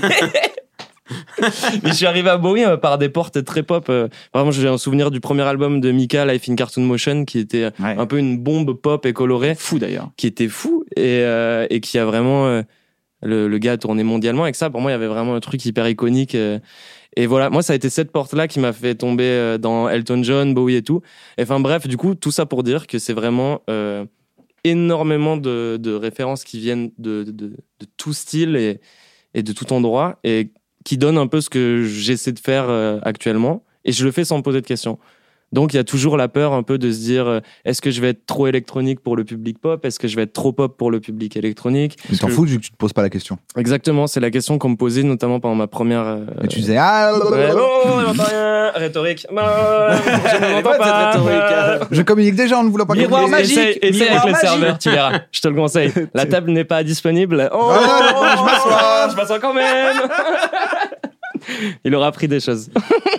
Je pense que ça se finit au poste de police. Ça peut très vite mal C'est de tourner. l'anti-conviction. Mais c'est un argument qui était donné par euh, des, des, des maisons de disques que je ne citerai pas. Et je pense que en donnant cet argument, on prend le de te public. définir? Ouais, en disant attention, Mais tu vas être, tu vas oui, être trop indé pour le grand public, tu vas être trop grand public pour l'indé, tu vas être trop ci, trop ça. Et en fait, pour moi, cet argument, c'est un argument qui prend le public euh, pour un pour un con. Mais surtout, c'est un argument du mais- présent. Quand bien même l'argument est valable, ils peuvent avoir fait toutes les études du monde. En fait, une ne te parle que du présent. C'est clair. C'est-à-dire que c'est le principe même de dire, mais moi, si je fais de la musique, c'est pour sortir demain. Donc, Exactement. si tu me dis aujourd'hui ce qui marche et que Ou- je t'écoute, toute ma vie, je serai à la traîne. C'est Souvent, comme ça que souvent, Je serai euh, un sueur. Tu, Le- tu dis à PNL, euh, vous pouvez faire de la trappe s'il vous plaît. non, Maintenant, c'est la trappe en ce moment. c'est clair. Mais ouais, tout le monde s'en foutait de c'est le truc PNL. de faire la euh, musique Personne maintenant. comprenait PNL. Pour moi, j'avais vu une interview de Telly où il disait quelque chose d'intéressant. Il disait qu'il essayait de construire la musique euh, du futur de maintenant. Ouais. Et je me rappelle, il avait fait On n'est pas couché. Et il y avait. euh, où, où il se faisait un peu clasher et tourner à la Mais il est dérision. marrant quand il. Oui, Oui, moi, ouais, je pense voilà. que vous avez Oh, raison. d'accord. Oui, bien, moi. Oui, oui, grave. oui. Et euh, et il y avait Laurent Roquier qui disait donc, euh, si vous faites de la musique du futur, il faudra acheter votre album euh, dans 10 ans. Et il dit non, non, non, non. Je fais la musique du futur de maintenant. je l'avais un peu là. Dans, Dans futur. 10 ans, je ferai la musique du futur de dans 20 ans. et, et en fait, ouais, c'est des trucs de projection et tout. Mais je pense que quand même, il y a toute une nouvelle génération qui est née avec Internet. Et en fait, c'est plus vrai du tout. Le truc de, il y a un public, il y a un C'est pas vrai, public il n'y a jamais de public. Les gens, les gens vraiment, le public, euh, c'est-à-dire que, moi, je sais pas, je vais écouter, euh, je suis fan de Tyler, the Creator. euh, ça veut dire que j'appartiens au public et Tyler the Creator Non, parce qu'à la fois, euh, je vais écouter euh, de la chanson française aussi. Et du coup, il y a vraiment euh, Il y a un pas- truc il qui y est a un pas peu. plus différent que des gens qui viennent dans une salle. C'est clair. Il n'y a pas plus différent que des gens qui écoutent un artiste. et pas plus- Enfin, c'est c'est juste, ils sont en accord sur un truc et une œuvre, c'est tellement ouvert que ça résonne sur plusieurs résonateurs. Et des gens ils vont dire ah j'ai adoré parce que j'adore que ça me fait ça me fait danser. Il y en a qui disent ah ça me fait oublier ma tristesse. Il y en a qui plein il y a plein de raisons en fait de, de t'aimer. Et c'est pour ça qu'il faut surtout pas cibler, justement, pour garder cette ouverture. Moi, vraiment, quand dans un concert, je vois dans la même euh, salle, euh, vraiment, notamment sur les dates avec Angèle, quand je vois des, gens euh, qui ont 12, 13 ans, des gens qui ont 20, 24, euh, des parents, des grands-parents, à la fin, je vais toujours voir les gens au merch et parler avec eux. Et, et c'est c'est la, la plus belle des choses, justement, d'avoir un peu quelque chose d'universel, justement, quand on est dans un moment où on a l'impression qu'il n'y a plus rien euh, d'universel, euh, de fédérateur comme ça. Et justement, ça, c'est des moments d'émotion intense, je trouve, parce que c'est. On a souvent euh, tendance à se dire. euh, Enfin, en tout cas, moi, en ce moment, je me dis toujours. À quoi je sers actuellement? Tu sais, quand il y a le déclin de tout Bah ce qui se bien passe. sûr. Bah tu sers. à- En fait, tu tu. Je, je pense que ta mission première, c'est de t'amuser et de Exactement. cristalliser tes amusements. Et que même les cool. gens disent ah bah C'est clair. ça m'amuse. Moi, quand je te vois, ce, qui- ce que je kiffe chez toi, c'est ta manière de t'amuser. Bah, avant, bah, moi, je Ton vraiment. style, t'arrives, tes gauleries, tu tapes des barres. Non, mais vraiment, t'as ça, tu tapes des barres, tu fais Mais je des pense sons. que c'est le cas pour tout. Parce que souvent, on le cantonne à l'artistique, mais je crois que c'est le cas pour tout. C'est clair. C'est-à-dire que mm, tu rentres dans un restaurant, le gars, il kiffe te servir un bon plat. Sur la mauvaise table. euh, non, mais tu vois, je pense que je pense vraiment que les gens en général veulent voir les autres euh, kiffer. Bien sûr. En C'est fait, clair. c'est que c'est plus agréable parce que tu vois, il y a un truc où j'ai pas envie moi de, de de me dire bah il aime, tu vois, il, il me nique mon délire aussi en fait. C'est clair. Il y a un truc où euh, la- le, donc, et je pense que souvent on le dit pour l'artistique parce que c'est très évident dans l'artistique, genre amuse-toi, mais genre les gens les de- gens aiment, aiment ce que fait Clément parce que il prend plaisir Mais de à Et ça s'entend. voilà. Et pourtant, c'est ce qui fait que le matin, on se réveille et on regarde Clément. Moi, le matin, je regarde ce qu'il a fait la veille. C'est-à-dire que je me lève et je me dis, je suis là avec ma meuf, on se dit, allez, go, on Et- va se regarder un Clément. Et pourtant, sur le papier, les gens qui ont la personnalité des gens du label dont tu parles, là, euh, si tu leur dis euh, on va faire euh, deux minutes de cours de vulgarisation sur la rhétorique, ils disent bah non, euh, c'est pas ça qu'il faut. Ce qu'il faut, c'est une blague. Et parce qu'en fait, on en, on en revient à la seule question qui vaille, en fait, et, et qui n'est pas la question de, de l'artistique, qui est la question, qui est pour moi la question déjà de la création, qui est plus large, parce que la création, elle n'est pas forcément artistique, et de la question de l'émotion, qui est encore plus large. Et en fait, c'est, on retombe sur des choses qui sont vraies en rhétorique, qui sont vraies euh, dans la musique, qui sont vraies partout. C'est que euh, ce qui émotionne, c'est ce qui est émotionné. C'est-à-dire que c'est quelqu'un d'ému qui va provoquer une émotion. Et c'est vrai tout le temps. C'est-à-dire que un, un musicien qui sur scène prend un pied phénoménal, il va transmettre cette émotion. Euh, un orateur qui est lui-même extrêmement convaincu, extrêmement transporté par ce qu'il dit, il va devenir transportant. Un chroniqueur qui est enthousiasmé par ce qu'il a l'opportunité de faire, eh ben il va éventuellement pouvoir provoquer euh, un enthousiasme. Et c'est déclinable à l'infini. Effectivement, un, cuisinier qui s'éclate en cuisine et qui crée un plat euh, et qui euh, qui, qui le, le, le- le transporte de bonheur, il va réussir à transporter de bonheur les gens qui va qui, à qui Mais, alors, va le mais pour les éboueurs, alors? Eh ben, euh, eh ben, c'est plus difficile. C'est, non, mais c'est, là où qu'il n'y a pas un échange direct. Mais par contre, il y a, il y a un échange. il y a le plaisir du le- travail bien fait. Et il y a, pendant le confinement, Mais- on a pu voir justement que euh, s'il y avait plus euh, des boueurs, c'était euh, la zone totale. Bien sûr. Et là, du coup, le, quand, quand tout est revenu à la normale et s'est stabilisé, justement, on a pris conscience de ça. Donc, il y avait un échange qui se passait, mais qui se passait pas à la base. Donc, il y a forcément une petite émotion. euh. Mais est-ce qu'il faut que Non, puis- boueurs prennent un pied phénoménal Non, à, moi, je, je- à ébouer? Non. Alors, je pense que, c'est- enfin, je- enfin, j'en sais rien. Honnêtement, j'en sais rien. Moi, je veux pas Moi, parler. je suis là pour te faire chier. hein. Non, mais moi, je pense qu'il. faut- Non, mais tu sais quoi? Je pense qu'il faut renverser la Je suis sur question. ça. Je suis venu pour ça, moi. Il faut renverser la. Non, mais c'est une, c'est une bonne question, mais il faut la renverser en, en prenant conscience de la chance incroyable qui est la nôtre. Oui. C'est-à-dire que, en fait, faire un faire ça. travail On qui pas à faire ça. c'est ça, c'est faire un travail qui te rend heureux. Moi, je, je veux pas parler pour les éboueurs. Enfin, j'imagine qu'il y en a certains qui adorent leur métier. Je, je sais pas quoi. Mais, mais je, je pense que c'est un métier plus difficile que euh, chroniqueur, euh, musicien ou vidé- vidéaste. Par contre, je pense, Euh, comme le sont les métiers d'ouvrier, de, de, de d'aide-soignante, enfin plein de métiers comme ça. Et en tout cas, je pense que aimer faire ce qu'on fait, c'est une des plus grandes chances au monde euh, et qu'il faut en avoir conscience, tout simplement. Comment vous faites quand vous avez une idée d'ailleurs, Julien, comment tu fais quand tu as une idée? Comment, comment l'idée elle pop dans ta tête? Est-ce que tu as un moment de, de créativité ou est-ce que ça peut arriver à tout moment? C'est la douche C'est euh, c'est quoi? Souvent, la douche et les toilettes, hein, bizarrement. non, c'est mais, bizarre, mais bizarrement, c'est fou. Non, mais on est d'accord c'est- ou pas? Il se passe un truc dans Non, cette putain vrai. de douche. La Non, douche. mais c'est vrai. Ah, je suis La pas douche fou alors. La douche. Ça s'explique, hein, c'est le seul moment où, t'as pas ton téléphone, sauf s'il est waterproof, et là tu as un sérieux problème, je pense. Le bruit blanc, le bruit blanc aussi, le bruit blanc. Ouais, et puis je sais pas, il y a un moment de vide, et je crois que c'est le seul moment où t'es un peu Mm. déconnecté, et ça te fait faire un peu le point avec toi-même inconsciemment. Et ta Et- pensée, moi je la vois comme un fil comme ça qui fait. Bien sûr, et c'est très. euh, Moi je trouve que c'est hyper rapide, donc il faut toujours le saisir sur le moment. Mhm. Et Donc il faut euh, avoir un téléphone waterproof pour noter ouais. l'idée. c'est clair. Non, moi je fais des notes vocales tout le temps. Dans la rue, des fois je marche, je fais... et puis dans le métro, les gens se retournent, genre. euh, c'est pas grave. Et, mais sinon, je, je, dès que j'ai une idée, je suis capable de passer des heures dessus. Ah, tu notes pas, pour après, c'est tout de suite. Quoi. Ouais, tout de suite. Si je peux, bien sûr, parce qu'il y a des situations où je peux pas, mais, mais je, tous, les, tous les morceaux, par exemple, de cette EP, c'est que des morceaux qui ont été. La base du morceau, 90% du Note morceau vocale. a été fait en. Non, pas forcément en note vocale, des fois juste en studio, mais la 90% du morceau a été fait en deux heures.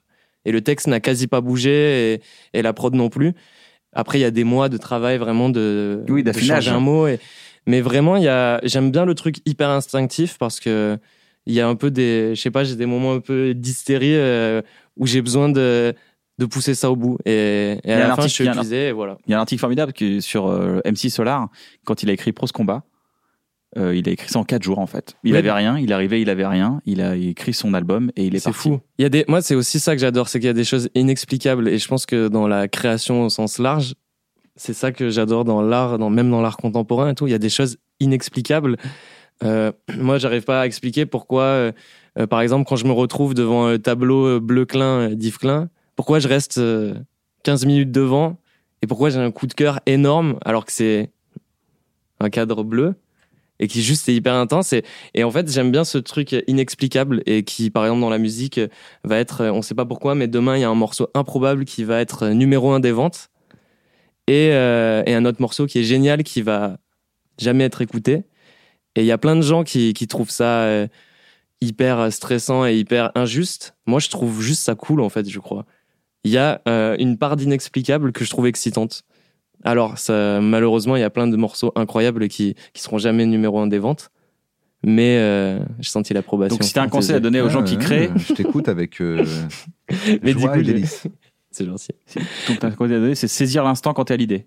Ouais, pour moi, une, une idée instinctive, encore plus dans euh, le domaine du son, ça va toujours euh, s'entendre. Et si c'est instinctif, il y a forcément une sincérité parce que on enlève le facteur de réflexion.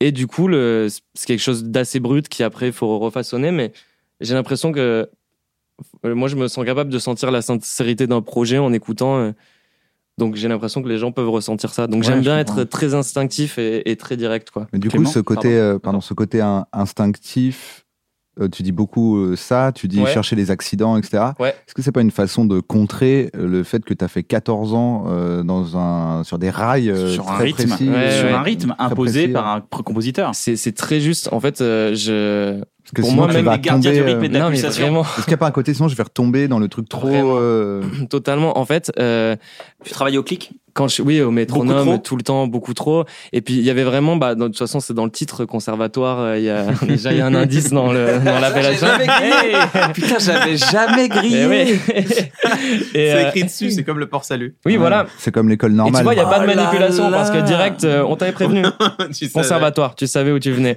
C'est écrit sur le contrat. Et, et je me rappelle, bah, j'ai un épisode euh, très oui. concret dans ma tête. J'étais arrivé une semaine où il fallait que je travaille pendant des heures tous les soirs. parce que C'était des œuvres hyper euh, compliquées à jouer, de Schumann, de Tchaïkovsky, de Chopin, enfin des trucs de barbares quoi pour Patrick les Bruel. Ouais, Patrick Bruel Tous les aussi classiques, au milieu. Ouais, rendez-vous dans 10 ans. Et, euh, et en fait, un- un- une fois, je suis arrivé et j'avais, j'avais pas beaucoup travaillé, mais je devais avoir, je sais pas, 12-13 ans. Et j'avais fait un morceau, euh, et je l'avais écrit sur un petit bout de papier. J'avais fait un morceau de piano. C'était la première fois que je composais un truc. Et je suis arrivé à ce cours de piano en disant, bah, j'ai pas trop travaillé euh, cette semaine, mais j'ai fait un morceau. Et il y avait un silence euh, absolu dans la salle. Du coup, j'ai sorti mon petit papier, je me suis dit, bah, je me lance. Et je l'ai joué. Et, euh, et puis il y a eu vraiment un moment de malaise ultime à la fin. Et mon prof, il a pris le, le livre de Schumann, l'a réouvert. Il a dit les règles, on les brise une fois qu'on les connaît. C'est pas faux. Voilà. Mmh. C'est pas, faux. Et c'est du pas coup, mais c'est un j'ai. peu castrateur, je t'avoue. Ouais, même. c'est pas un très peu. euh, la J'étais suite, hein. à, à l'âge de 12 ans, j'étais pas hyper bien en sortant du cours Ouais. de, de piano, mais heureusement que ces phrases-là m'ont pas dégoûté, parce que Moi, j'ai connu des gens qui ont arrêté la musique quand j'étais au conservatoire. Ils ont arrêté la Et musique oui, parce il y en a l'écoutaient, parce que tellement. eux, c'était des artistes en il y en fait. a tellement. T'as pas, t'as pas un, t'as pas un chemin. De toute façon, on est dans l'artistique, donc il y a autant de chemins qu'il y a de créateurs et de compositeurs. Mais après, moi, euh, euh, les, les, les règles, on les brise une fois qu'on les connaît, ou alors euh, l'équivalent qui consiste à dire, euh, il n'y a pas de règles, mais il faut quand même les connaître. Moi, ça, c'est un truc que je dis dans mes cours de rhétorique. Mais je C'est sais pour ça pourquoi qu'il je de le dis. Lina, il était pas content. Mais non, mais je sais pourquoi je fait putain, je suis le connard de prof de conservatoire de. non, non, non, non, non. Je vais vous dire pourquoi moi je l'ai dit. L'ai dit pour une autre raison. Tu sais pourquoi Parce que, regarde, moi je, moi, je sais pourquoi je dis ça. Je sais où sont les règles et je sais les erreurs, enfin, les, les, les, je sais, pour le dire concrètement, les tôles que tu peux te prendre sur scène quand tu fais un discours, que, que tu fais une présentation ou dans un débat. Je sais les tôles que tu peux te prendre si tu fais certaines choses. C'est pas pour ça qu'il faut jamais les faire. Mais il faut les faire en sachant où sont les dangers, où sont les risques et en sachant comment slalomer en- entre tout cela. Donc, le, le truc de dire, bah, euh, ok, il n'y a pas de règles, mais il faut quand même les connaître parce que ça t'évite, ça des gros dangers. Moi, c'est un argument, c'est un argument que je connais, que je, que je comprends. Mais ça veut pas dire que tu peux pas avoir non plus des espèces d'éclats d'intuition qui font que euh, des gens sans avoir rien étudié vont te faire euh, un tableau magnifique, une composition formidable, un discours qui émeut aux larmes. Évidemment que ça, c'est toujours possible. J'aimerais juste recadrer un peu pour que les gens comprennent bien le Ouais. truc. Vous êtes dans C'est un que- bon moment. Non. C'est juste que là, on est en train de, de disséquer le moment où un artiste ou un artisan Mhm. exprime son art et euh, ce son- ce qu'il fait. Et à un moment donné, est-ce qu'il ne fait que reproduire ce qu'on lui a enseigné ou est-ce qu'il fait juste le manière de, de casser les règles et d'inventer Ouais. et d'innover D'accord? Et ça, ça marche dans tous les corps de métier, dans l'entrepreneuriat, ça marche dans tout. Tu vas à l'école de commerce, t'apprends, enfin, dans l'école de business, de business school, tu, tu, vas- tu vas, t'apprends des règles, et après, tu dis, bah, moi, mon entreprise, je vais y aller au feeling maintenant. Je sais, je sais la compta, je sais les règles, je connais la loi, je connais tout ça. C'est comme un avocat, je Mhm, connais le mhm. droit, mais maintenant, je vais essayer de passer par un exercice qui est la parole. Donc voilà, je, je revenir Ouais, à ça. ça. Voilà. Et euh, ouais, c'est exa- c'est c'est- c'est exactement ça. Ça s'applique à tout. Mais parce Ça que s'applique pas qu'à la musique et à la bien sûr.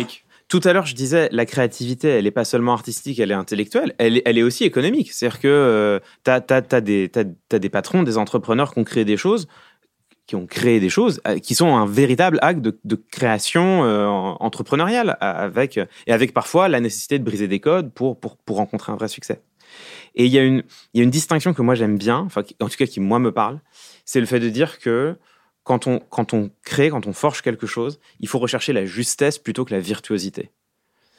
Et ce qui est intéressant, c'est que il y a une des deux choses. parce Bon, que l'a montré, Julien, je Julien est virtuose. Julien, Julien est virtuose dans son Ouais. art. Alors justement, par rapport à ça, c'est quand euh, quand je suis sorti du coup du conservatoire, j'avais commencé à faire de la musique avant euh, sur le côté et à faire de la production et tout, mais euh, je me suis dit bah j'ai fait 14 années de conservatoire, c'est pour les Faut que ça- utiliser faut que ça maintenant. se voit Donc maintenant. euh, je vais commencer à Faut faire je vais faire plein de morceaux avec euh, 18 changements euh, d'accords, euh, avec euh, avec plein de choses improbables qui en fait m'éloignaient du, du, du sens premier de ce que je voulais faire.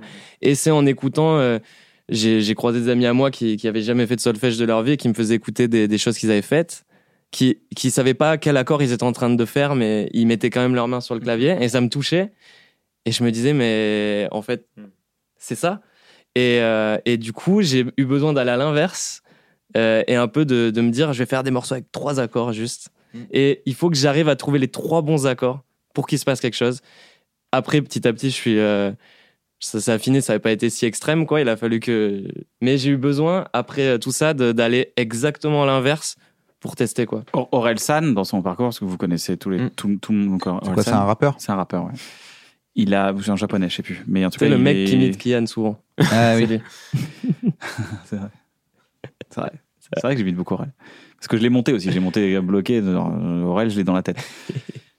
Aurel, il a commencé par des albums qui sont extrêmement techniques. Beaucoup de choses. tacada, tacada, tacada, tacada, tacada. Il avait beaucoup de choses, mais très sincères. Genre les, les Dalton, quoi. Dalton de. Jodassin, c'est de lui, en fait. Tagada, tagada. Non, non, mais il avait un flow extrêmement rapide. Et son dernier album, qui a été un succès incroyable, il y a énormément de choses simples. Mais c'est très complexe quand on est tout son parcours de rappeur qui déchire, qui peut déchirer, envoyer des flots de ouf dans tous les sens. Les plus belles chansons qu'il a faites sont des chansons simples, quatre clair. phrases, 4 à 8 phrases par couplet maximum, C'est clair. quelques rimes. une prod bien sentie, tout est bien senti et tout est excellent. Grave. Voilà, c'est c'est pour alors que c'est un mec qui a la capacité de déchirer. Bah, tu, ouais. En fait, c'est, c'est euh, Orelsan, c'est un des exemples que je prends. Tu vois, dans son dernier album, le Ah, dernier morceau, qui s'appelle Note pour trop tard. Ouais.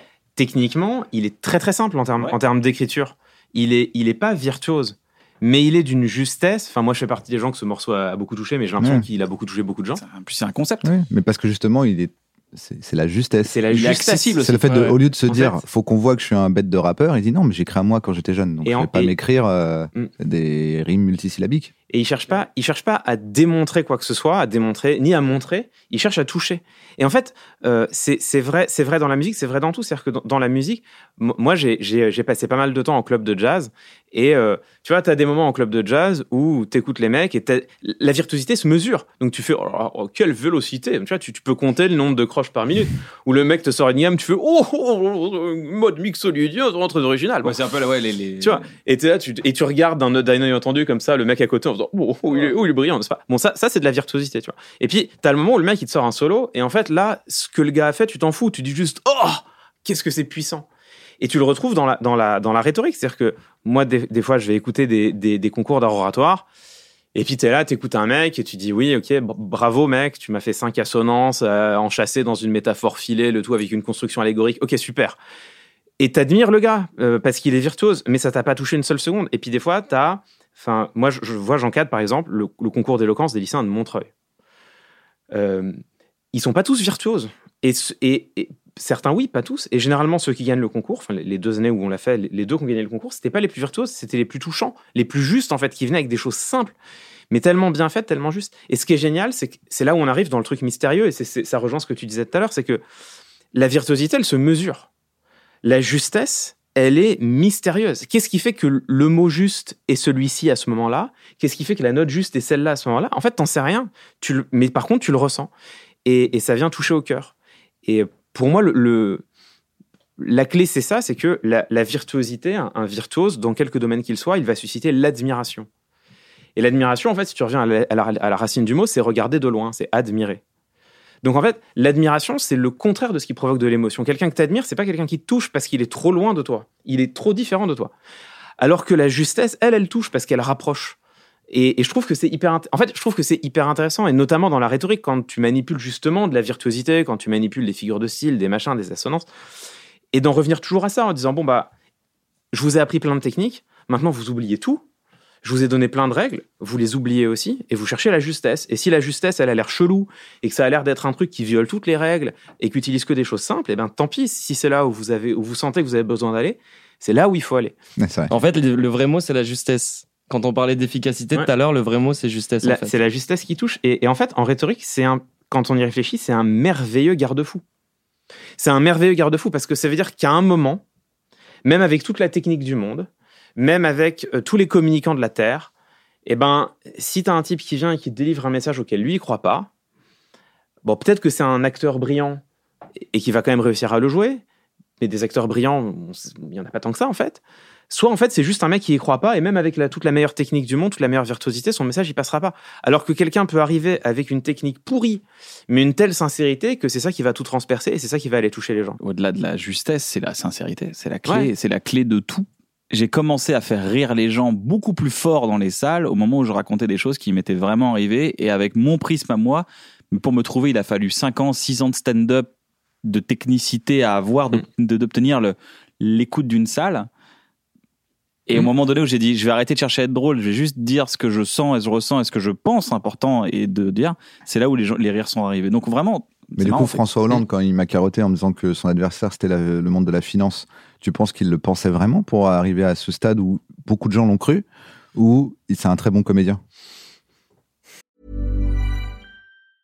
I'm Sandra, and I'm just the professional your small business was looking for. But you didn't hire me because you didn't use LinkedIn jobs. LinkedIn has professionals you can't find anywhere else, including those who aren't actively looking for a new job but might be open to the perfect role, like me. In a given month, over 70% of LinkedIn users don't visit other leading job sites. So if you're not looking on LinkedIn, you'll miss out on great candidates like Sandra. Start hiring professionals like a professional. Post your free job on linkedin.com/people today.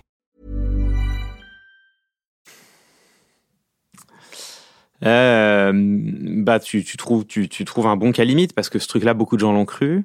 Rhétoriquement, c'est hyper brillant, c'est super. su- En fait, je, je- il est de bon ton de cracher sur François Hollande en disant que c'était un mauvais président et un mauvais orateur. Non, non, je parle juste du fait qu'il n'était pas l'adversaire du monde de la finance. Non, mais justement, en fait, parce que mauvais président ou bon président, on peut en débattre.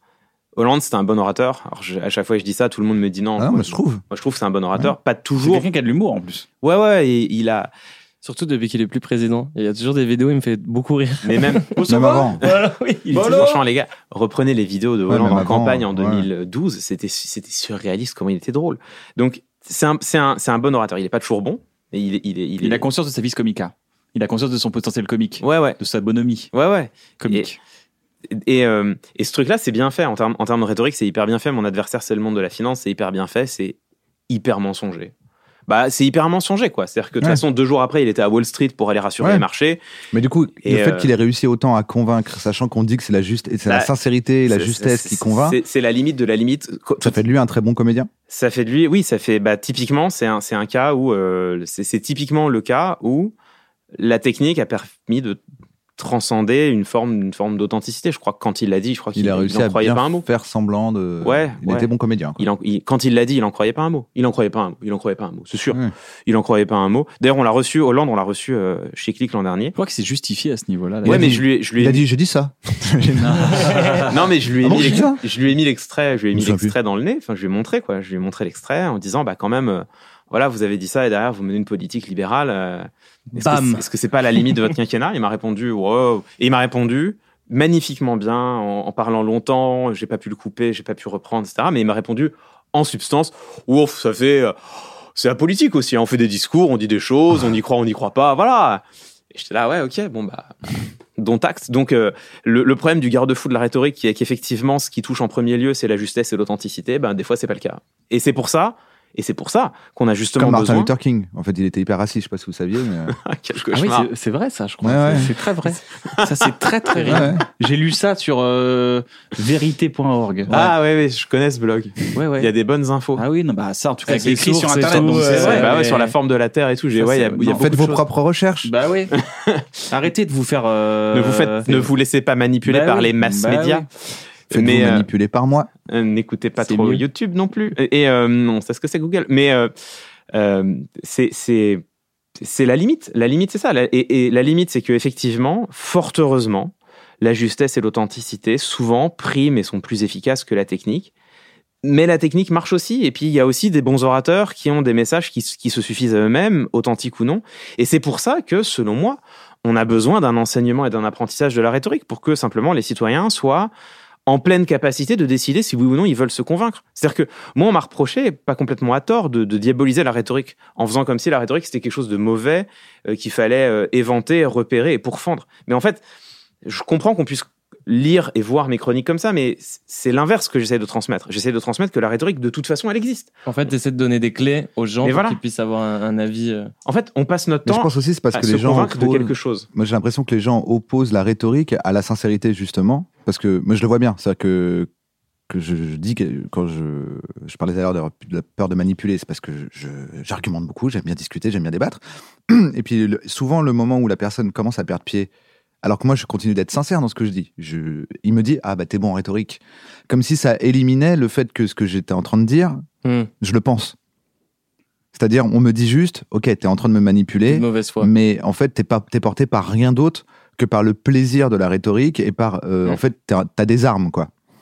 Tu vois et je pense que c'est pour ça que les gens, quand on leur parle de rhétorique, disent que c'est diaboliser le, le truc, parce que souvent, les gens, j'ai l'impression, euh, ont opposé, j'entends souvent opposer, en fait, le terme rhétorique et le terme, non mais moi je te parle tranquillement, je fais pas de la rhétorique. Maîtriser l'art de la parole, l'art de la conviction, c'est s'arroger un pouvoir sur autrui. On en revient à ce qu'on disait tout à l'heure, c'est être en capacité de mieux réussir à les convaincre. Parce qu'en fait, il faut complètement décorréler réussir à convaincre et avoir raison. C'est-à-dire, on peut avoir raison et être authentique et échouer à convaincre, et on peut avoir tort ou être faux et parvenir à convaincre. Donc les deux, hélas, sont décorrélés. On peut, on peut le regretter, on peut le déplorer, mais c'est comme ça. Donc, ça veut dire qu'à la fin des fins, il y a deux, deux types de personnes. Il y a ceux qui maîtrisent l'art de la parole et réussissent à convaincre, qu'ils aient tort ou qu'ils aient raison. Et il y a ceux qui ne la maîtrisent pas et qui n'arrivent pas à convaincre. Et c'est pour ça qu'on a les réactions dont tu parlais, Navo. C'est des gens qui, en fait, sont désarmés, tout simplement. Voient quelqu'un en face d'eux qui est meilleur rhéteur qu'eux, n'arrivent pas à lutter. Ils finissent par même plus savoir s'ils ont raison ou tort. Ils savent juste qu'ils sont, ils sont en dessous et qu'ils n'arrivent pas, qu'ils arrivent pas à ramer. Et en fait, quand on y réfléchit, ça, c'est l'état de fait. C'est la, la vie, elle est comme ça aujourd'hui. Il y a des politiciens, des avocats, des syndicalistes, des militants, euh, des beaux parleurs, euh, vous, moi, n'importe qui, qui maîtrise la rhétorique, et puis il y en a d'autres qui, qui le maîtrisent un peu moins. Donc, à partir du moment où on constate qu'il y a un outil qui donne un pouvoir et que cet outil est inégalement réparti, parce qu'il est inégalement réparti. Quand tes parents sont avocats et profs d'université, bizarrement, tu maîtrises mieux la rhétorique que quand tes deux parents sont ouvriers. Bizarrement. hein. Euh, c'est les, les conclusions de Bourdieu de il y a plusieurs décennies déjà. Donc, à partir du moment où on constate que la rhétorique est un pouvoir, qu'elle permet de s'arroger un pouvoir sur autrui, et qu'en plus elle est inégalement répartie, qu'est-ce qu'on en fait? Il y a deux solutions. La première, c'est stigmatiser ceux qui feraient de la rhétorique en disant bouh, c'est mal arrêté. C'est pas possible. Oui, c'est quoi en même temps ouais. Ou alors leur demander, ou alors leur Mais demander. je pense qu'on les stigmatise parce que si tu prends les- des, des séquences, par exemple Gilet jaune, on a besoin d'aller souligner que c'est complètement injuste ce qui est en train de se passer Mm. parce qu'on prend quelqu'un qui vient pour défendre Oui, une cause sûr. qui n'est pas un rhéteur incroyable et en face on lui met euh, quelqu'un qui fait ça toute la journée euh, depuis qu'il est né. Non mais juste, en fait, c'est ça ce que je te dis. Tu vois, c'est. Mais je pense c'est aussi ça qui les dans- stigmatise. Qu'est-ce que tu fais dans. En fait, c'est quoi la solution pour avoir un débat public de qualité? Est-ce que c'est demander que ceux qui font de la rhétorique en fassent moins ou en fassent de manière plus éthique? Ou est-ce que c'est juste de constater que c'est un pouvoir, Il faut former. qu'il ouais. existe et que donc il faut le partager? Parce que la seule manière qu'un pouvoir s'applique équitablement, c'est qu'il soit partagé par tous. C'est pour ça qu'il faut partager la rhétorique. Et en fait, et c'est là où on, on revient sur ce qu'on disait tout à l'heure, et moi je trouve que c'est passionnant, pour moi, c'est la seule manière de résoudre le dilemme éthique dont on parlait tout à l'heure, sur où est la manipulation, qu'est-ce qui est de la manipulation, qu'est-ce qui est pas de la manipulation, où à la fin, on est toujours inconfortable sur la réponse à apporter parce qu'elle est jamais vraiment satisfaisante. Il y a une réponse satisfaisante, c'est de dire il faut que tout le monde maîtrise la rhétorique, il faut que tout le monde dispose des armes à égalité. Et le jour où cette condition-là est respectée, la question de la manipulation disparaît. On se bat tous avec les mêmes armes, et, voilà, et on choisit tous si on veut ou non se laisser convaincre. Au moins, on se bat à égalité. Et, et c'est le moment où on, sort de ce, de ce dilemme de la manipulation. Donc pour moi, l'enseignement de la rhétorique, le partage de ce savoir avec tous les citoyens, c'est un enjeu qui est, qui est pas juste un enjeu démocratique, du coup. C'est un enjeu démocratique. Tu parlais, tu parlais de. C'est un enjeu donc, démocratique. dans la définition de démocratie, il y a la for- les, armer les citoyens Exactement. intellectuellement. Exactement. Et c'est et c'est pour et c'est là où on en revient à, à ce à ce truc qui moi me, me passionne et que j'essaye d'articuler, c'est pourquoi s'intéresser à la fois aux théories de la démocratie et à la rhétorique? Genre en apparence ça n'a rien à voir, mais pour moi en fait la rhétorique est un impensé en sciences politiques des théories de la démocratie. Il n'y a pas de démocratie possible sans un savoir rhétorique partagé. C'est une illusion. Et moi c'est ce, à quoi j'essaie de travailler en tout cas modestement. J'en mets. Euh, ce serait pas l'heure d'un petit blind test, les gars? Un petit multi-blind test? Ah, c'est Alors. avec eux qu'on multiplie. Allez, bah, on parlait de musique. Je trouve que, je trouve que la Allons-y. musique, la musique nous a vachement rassemblés sur euh, sur les théories et tout. En fait, on se rend C'est compte clair. que- je suis ravi de vous avoir invités tous les deux parce qu'en fait, il y a énormément de similarités dans vos parcours. Vous n'êtes pas convaincu de ça? Si. Si. Vous avez regardé genre Le multi-blind test, c'est très simple, c'est six morceaux que je vais mettre en même temps. Quand vous en trouvez un, je l'enlève, il en reste plus que 5, puis 4, puis 3, puis 2. Oh là. Et on essaye de tous les trouver. Ce qui fait que là, ça va ressembler à un très gros bad trip. Donc,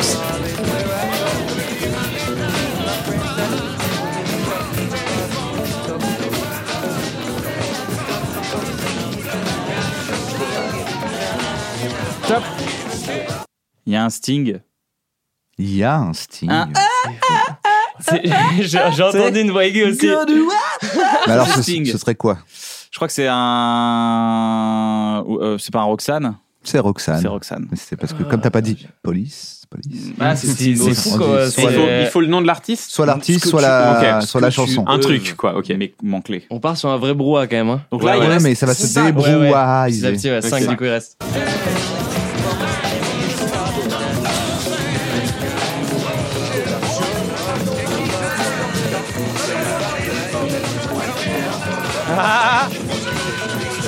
Eh ben, Je te jure, je te jure. Eh ben oui. J'ai trop d'infos en tête. Qu'il. Ah, euh, il suffira d'une étincelle au milieu.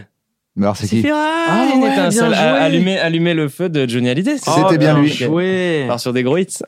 il reste plus que 4 chansons. ok.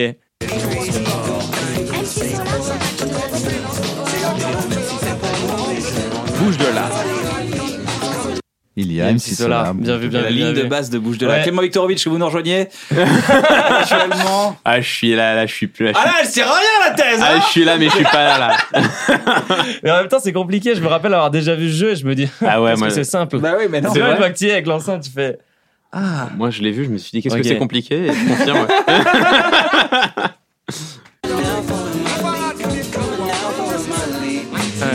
Ah, il y a la Momali Non, il y a Ed Sheeran. Il y a Euh, Ed Sheeran. Et maintenant, il ne reste plus que deux et il faut trouver les deux. Love on n'a pas le droit de dire un. Il faut dire les deux d'un coup. Quand vous avez les deux, Ok. Donc là, il reste deux ou en fait, il reste à peu près, on va dire 1,45 comme la, net- la note que tu as eue en MAO, c'est ça? C'est fou que tu aies eu un 45. Alors, moi, je suis, 1,45 sur 20. je suis aussi choqué. Je suis aussi 1,45 choqué mentalement 20? qu'il ait eu un beaucoup. 45 en MAO. Alors, j'ai pas le souvenir euh, exact de ce que j'ai dû faire, mais me connaissant, j'ai dû vouloir euh, faire un peu le petit con et faire ah, tu vas voir euh, et faire exactement ce qui n'était pas demandé en utilisant juste pour prouver que c'est possible autrement, tu vois. Ça, ça marche jamais à l'école. ne faites pas ça. Il reste deux chansons, donc on Alors- dit top quand on a les deux, Ouais, et non pas il une faut les seule. deux.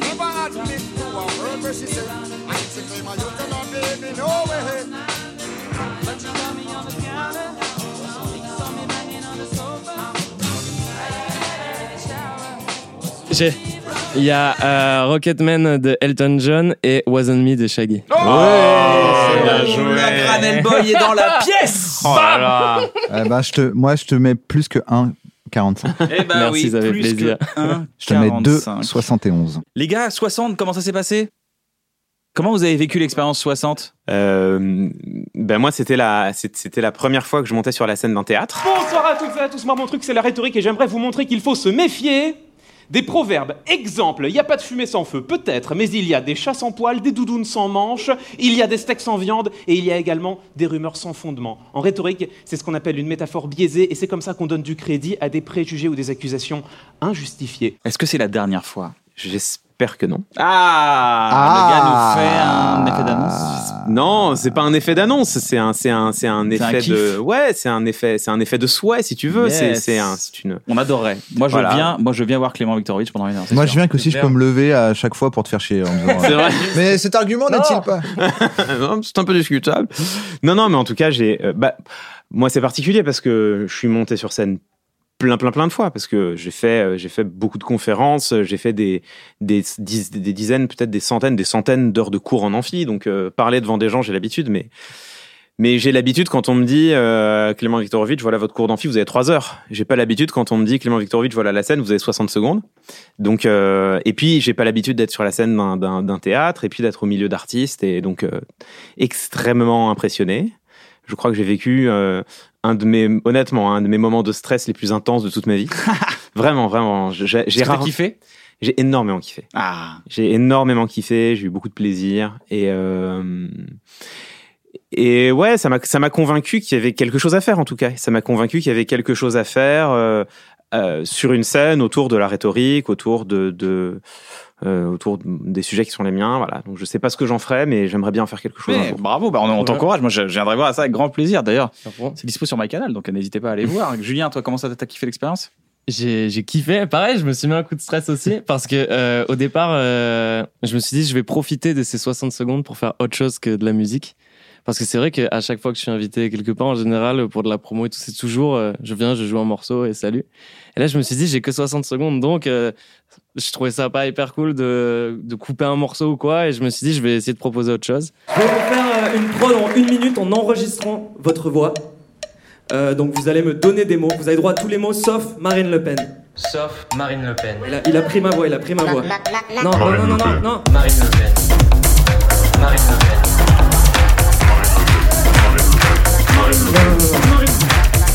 Et, euh, et du coup, j'ai eu ce petit coup de stress parce que c'était quelque chose que je maîtrisais pas forcément. Et, euh, et ça m'a fait rire de partir sur une idée aussi absurde euh, de faire une prod en une minute en enregistrant euh, des voix. kiffant. ouais, voilà. Est-ce que je peux te demander un petit service? Dis-moi. Est-ce que tu peux remixer un bon moment? Grave, avec grand sauce. plaisir, à fond. La musique de Puzzle Bubble de Ouais, je tu, Exactement.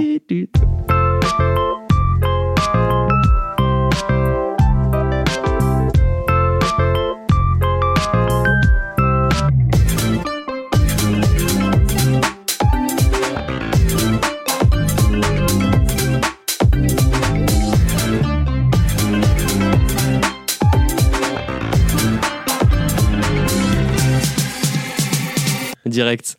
Non, en tout cas, c'était euh, trop, trop cool expérience. Trop bien d'être. euh, déjà de, de, de rencontrer tout le monde et tout, parce que ça faisait des échanges de, de, de plein de gens. Ça, c'est d'être avec incroyable, les hein. artistes. Et c'était vraiment une prouesse technique d'avoir tout le monde, euh, de faire euh, Enfin, je t'avoue qu'en arrivant, je pensais pas que c'était possible que ça Hmm. se passe sans accro. hein. Je me Ouais, disais. c'est fou. euh, Ouais. Non, mais c'est fou. Mais oui. C'est fou. La logistique et tout, c'est c'est quand même. euh, Ouais, on a beaucoup. J'espère euh, que t'as bien aimé le, le petit moment où t'étais un peu en stress au filage, tu sais, et où je t'ai choc mentalisé.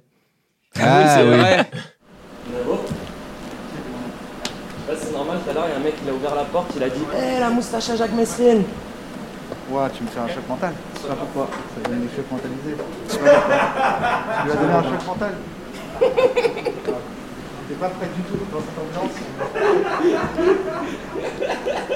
J'étais pas en stress, j'étais dans le. Dans le Il a fait un choc mental. Il est venu me voir, il m'a dit Tu me choc mentalises là. À ce, à ce- à ce Je suis en moment-là train de de la faire préparation. choc mentaliser. Il était en revanche parce que je lui ai mis deux chocs mentaux. Bon, dans un journée, on les regarde tout de suite. Allez, replay. Julien Granel, l'homme qui a perdu 40 euros au Viking Casino. Tu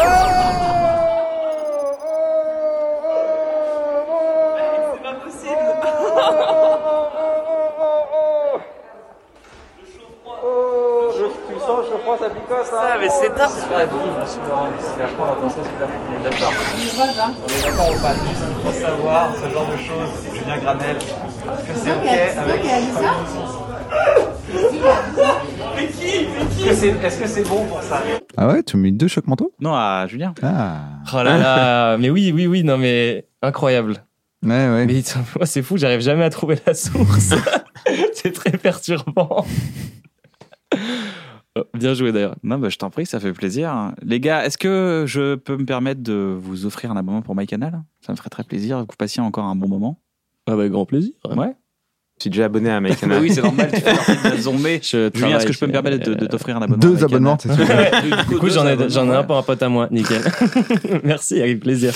Euh, Est-ce que vous avez quelque chose à recommander? Une série que vous avez vue, un documentaire, un, une reco, un film? Moi, j'ai de la, la musique, si tu veux, en recommandation. Dernièrement, euh, l'album Dichon, qui est sorti, que je trouve euh, magnifique. euh, Dichon Ichon. Ichon Il s'appelle Ichon. Et euh, c'est un album euh, ça que je trouve. C'est écrit I-C-H-O-N. euh, album que je trouve magnifique, où il y a une vraie proposition de prod. Il faut qu'il fasse un duo avec. Korn.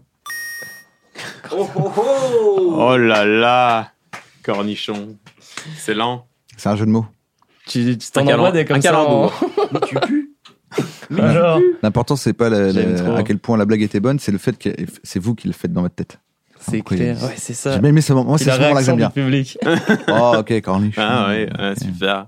J'aime bien les, les vannes risquées comme ça. là, ça me fait penser. La dernière fois, j'en ai Me fait montre une. pas du doigt. Me montre pas Euh, du doigt. là là La dernière fois qu'il a montré quelqu'un du doigt, euh, eh ben, il s'est fait montrer du doigt. Ouais.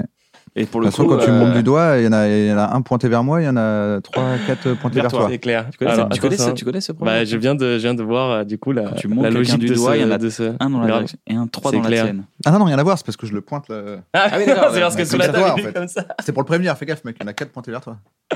Comme des snipers. T'imagines, tu as juste des snipers de Watt comme ça sur les côtés.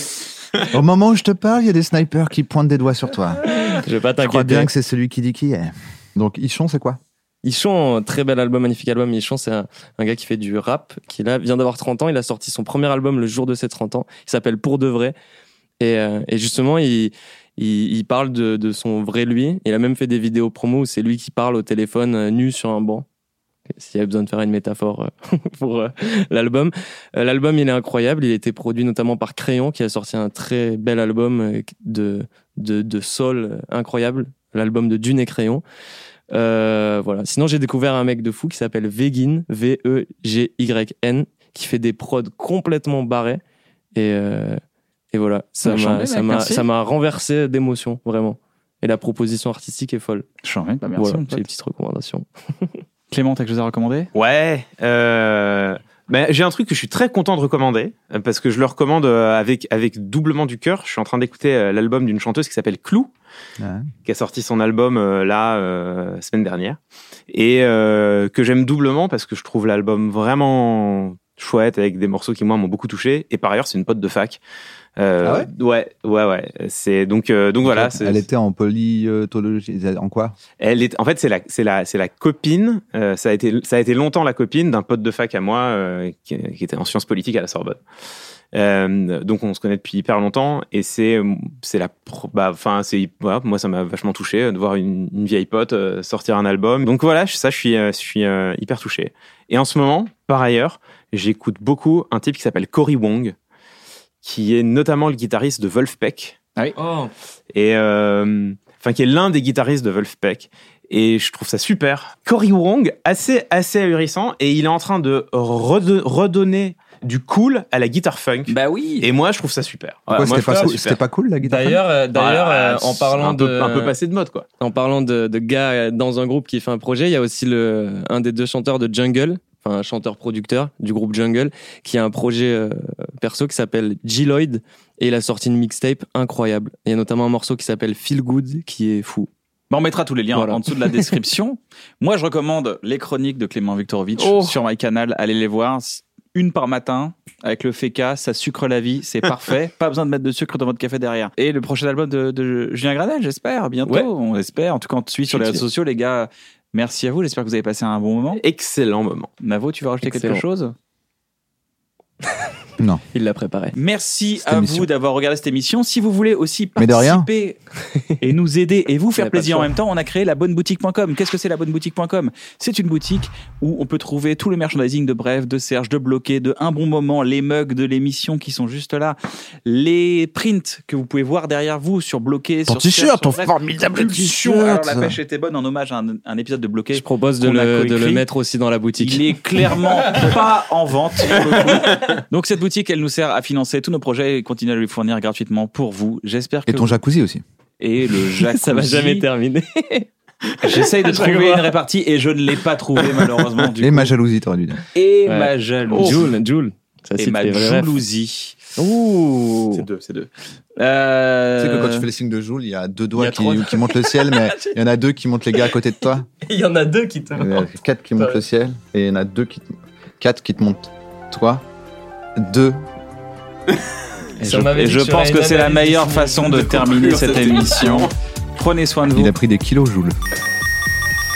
On la mettra pas.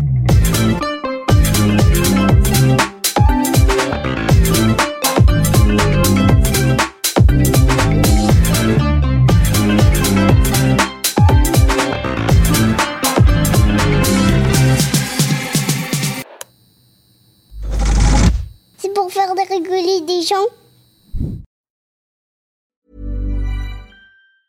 Mom deserves the best, and there's no better place to shop for Mother's Day than Whole Foods Market. They're your destination for unbeatable savings, from premium gifts to show-stopping flowers and irresistible desserts. Start by saving 33% with Prime on all body care and candles. Then get a 15-stem bunch of tulips for just $9.99 each with Prime. Round out Mom's menu with festive rosé, irresistible berry chantilly cake, and more special treats. Come celebrate Mother's Day at Whole Foods Market. Planning for your next trip? Elevate your travel style with Quince. Quince has all the jet setting essentials you'll want for your next getaway, like European linen, premium luggage options, buttery soft Italian leather bags, and so much more. And it's all priced at 50 to 80% less than similar brands. Plus, Quince only works with factories that use safe and ethical manufacturing practices. Pack your bags with high-quality essentials you'll be wearing for vacations to come with Quince. Go to quince.com slash trip for free shipping and 365-day returns.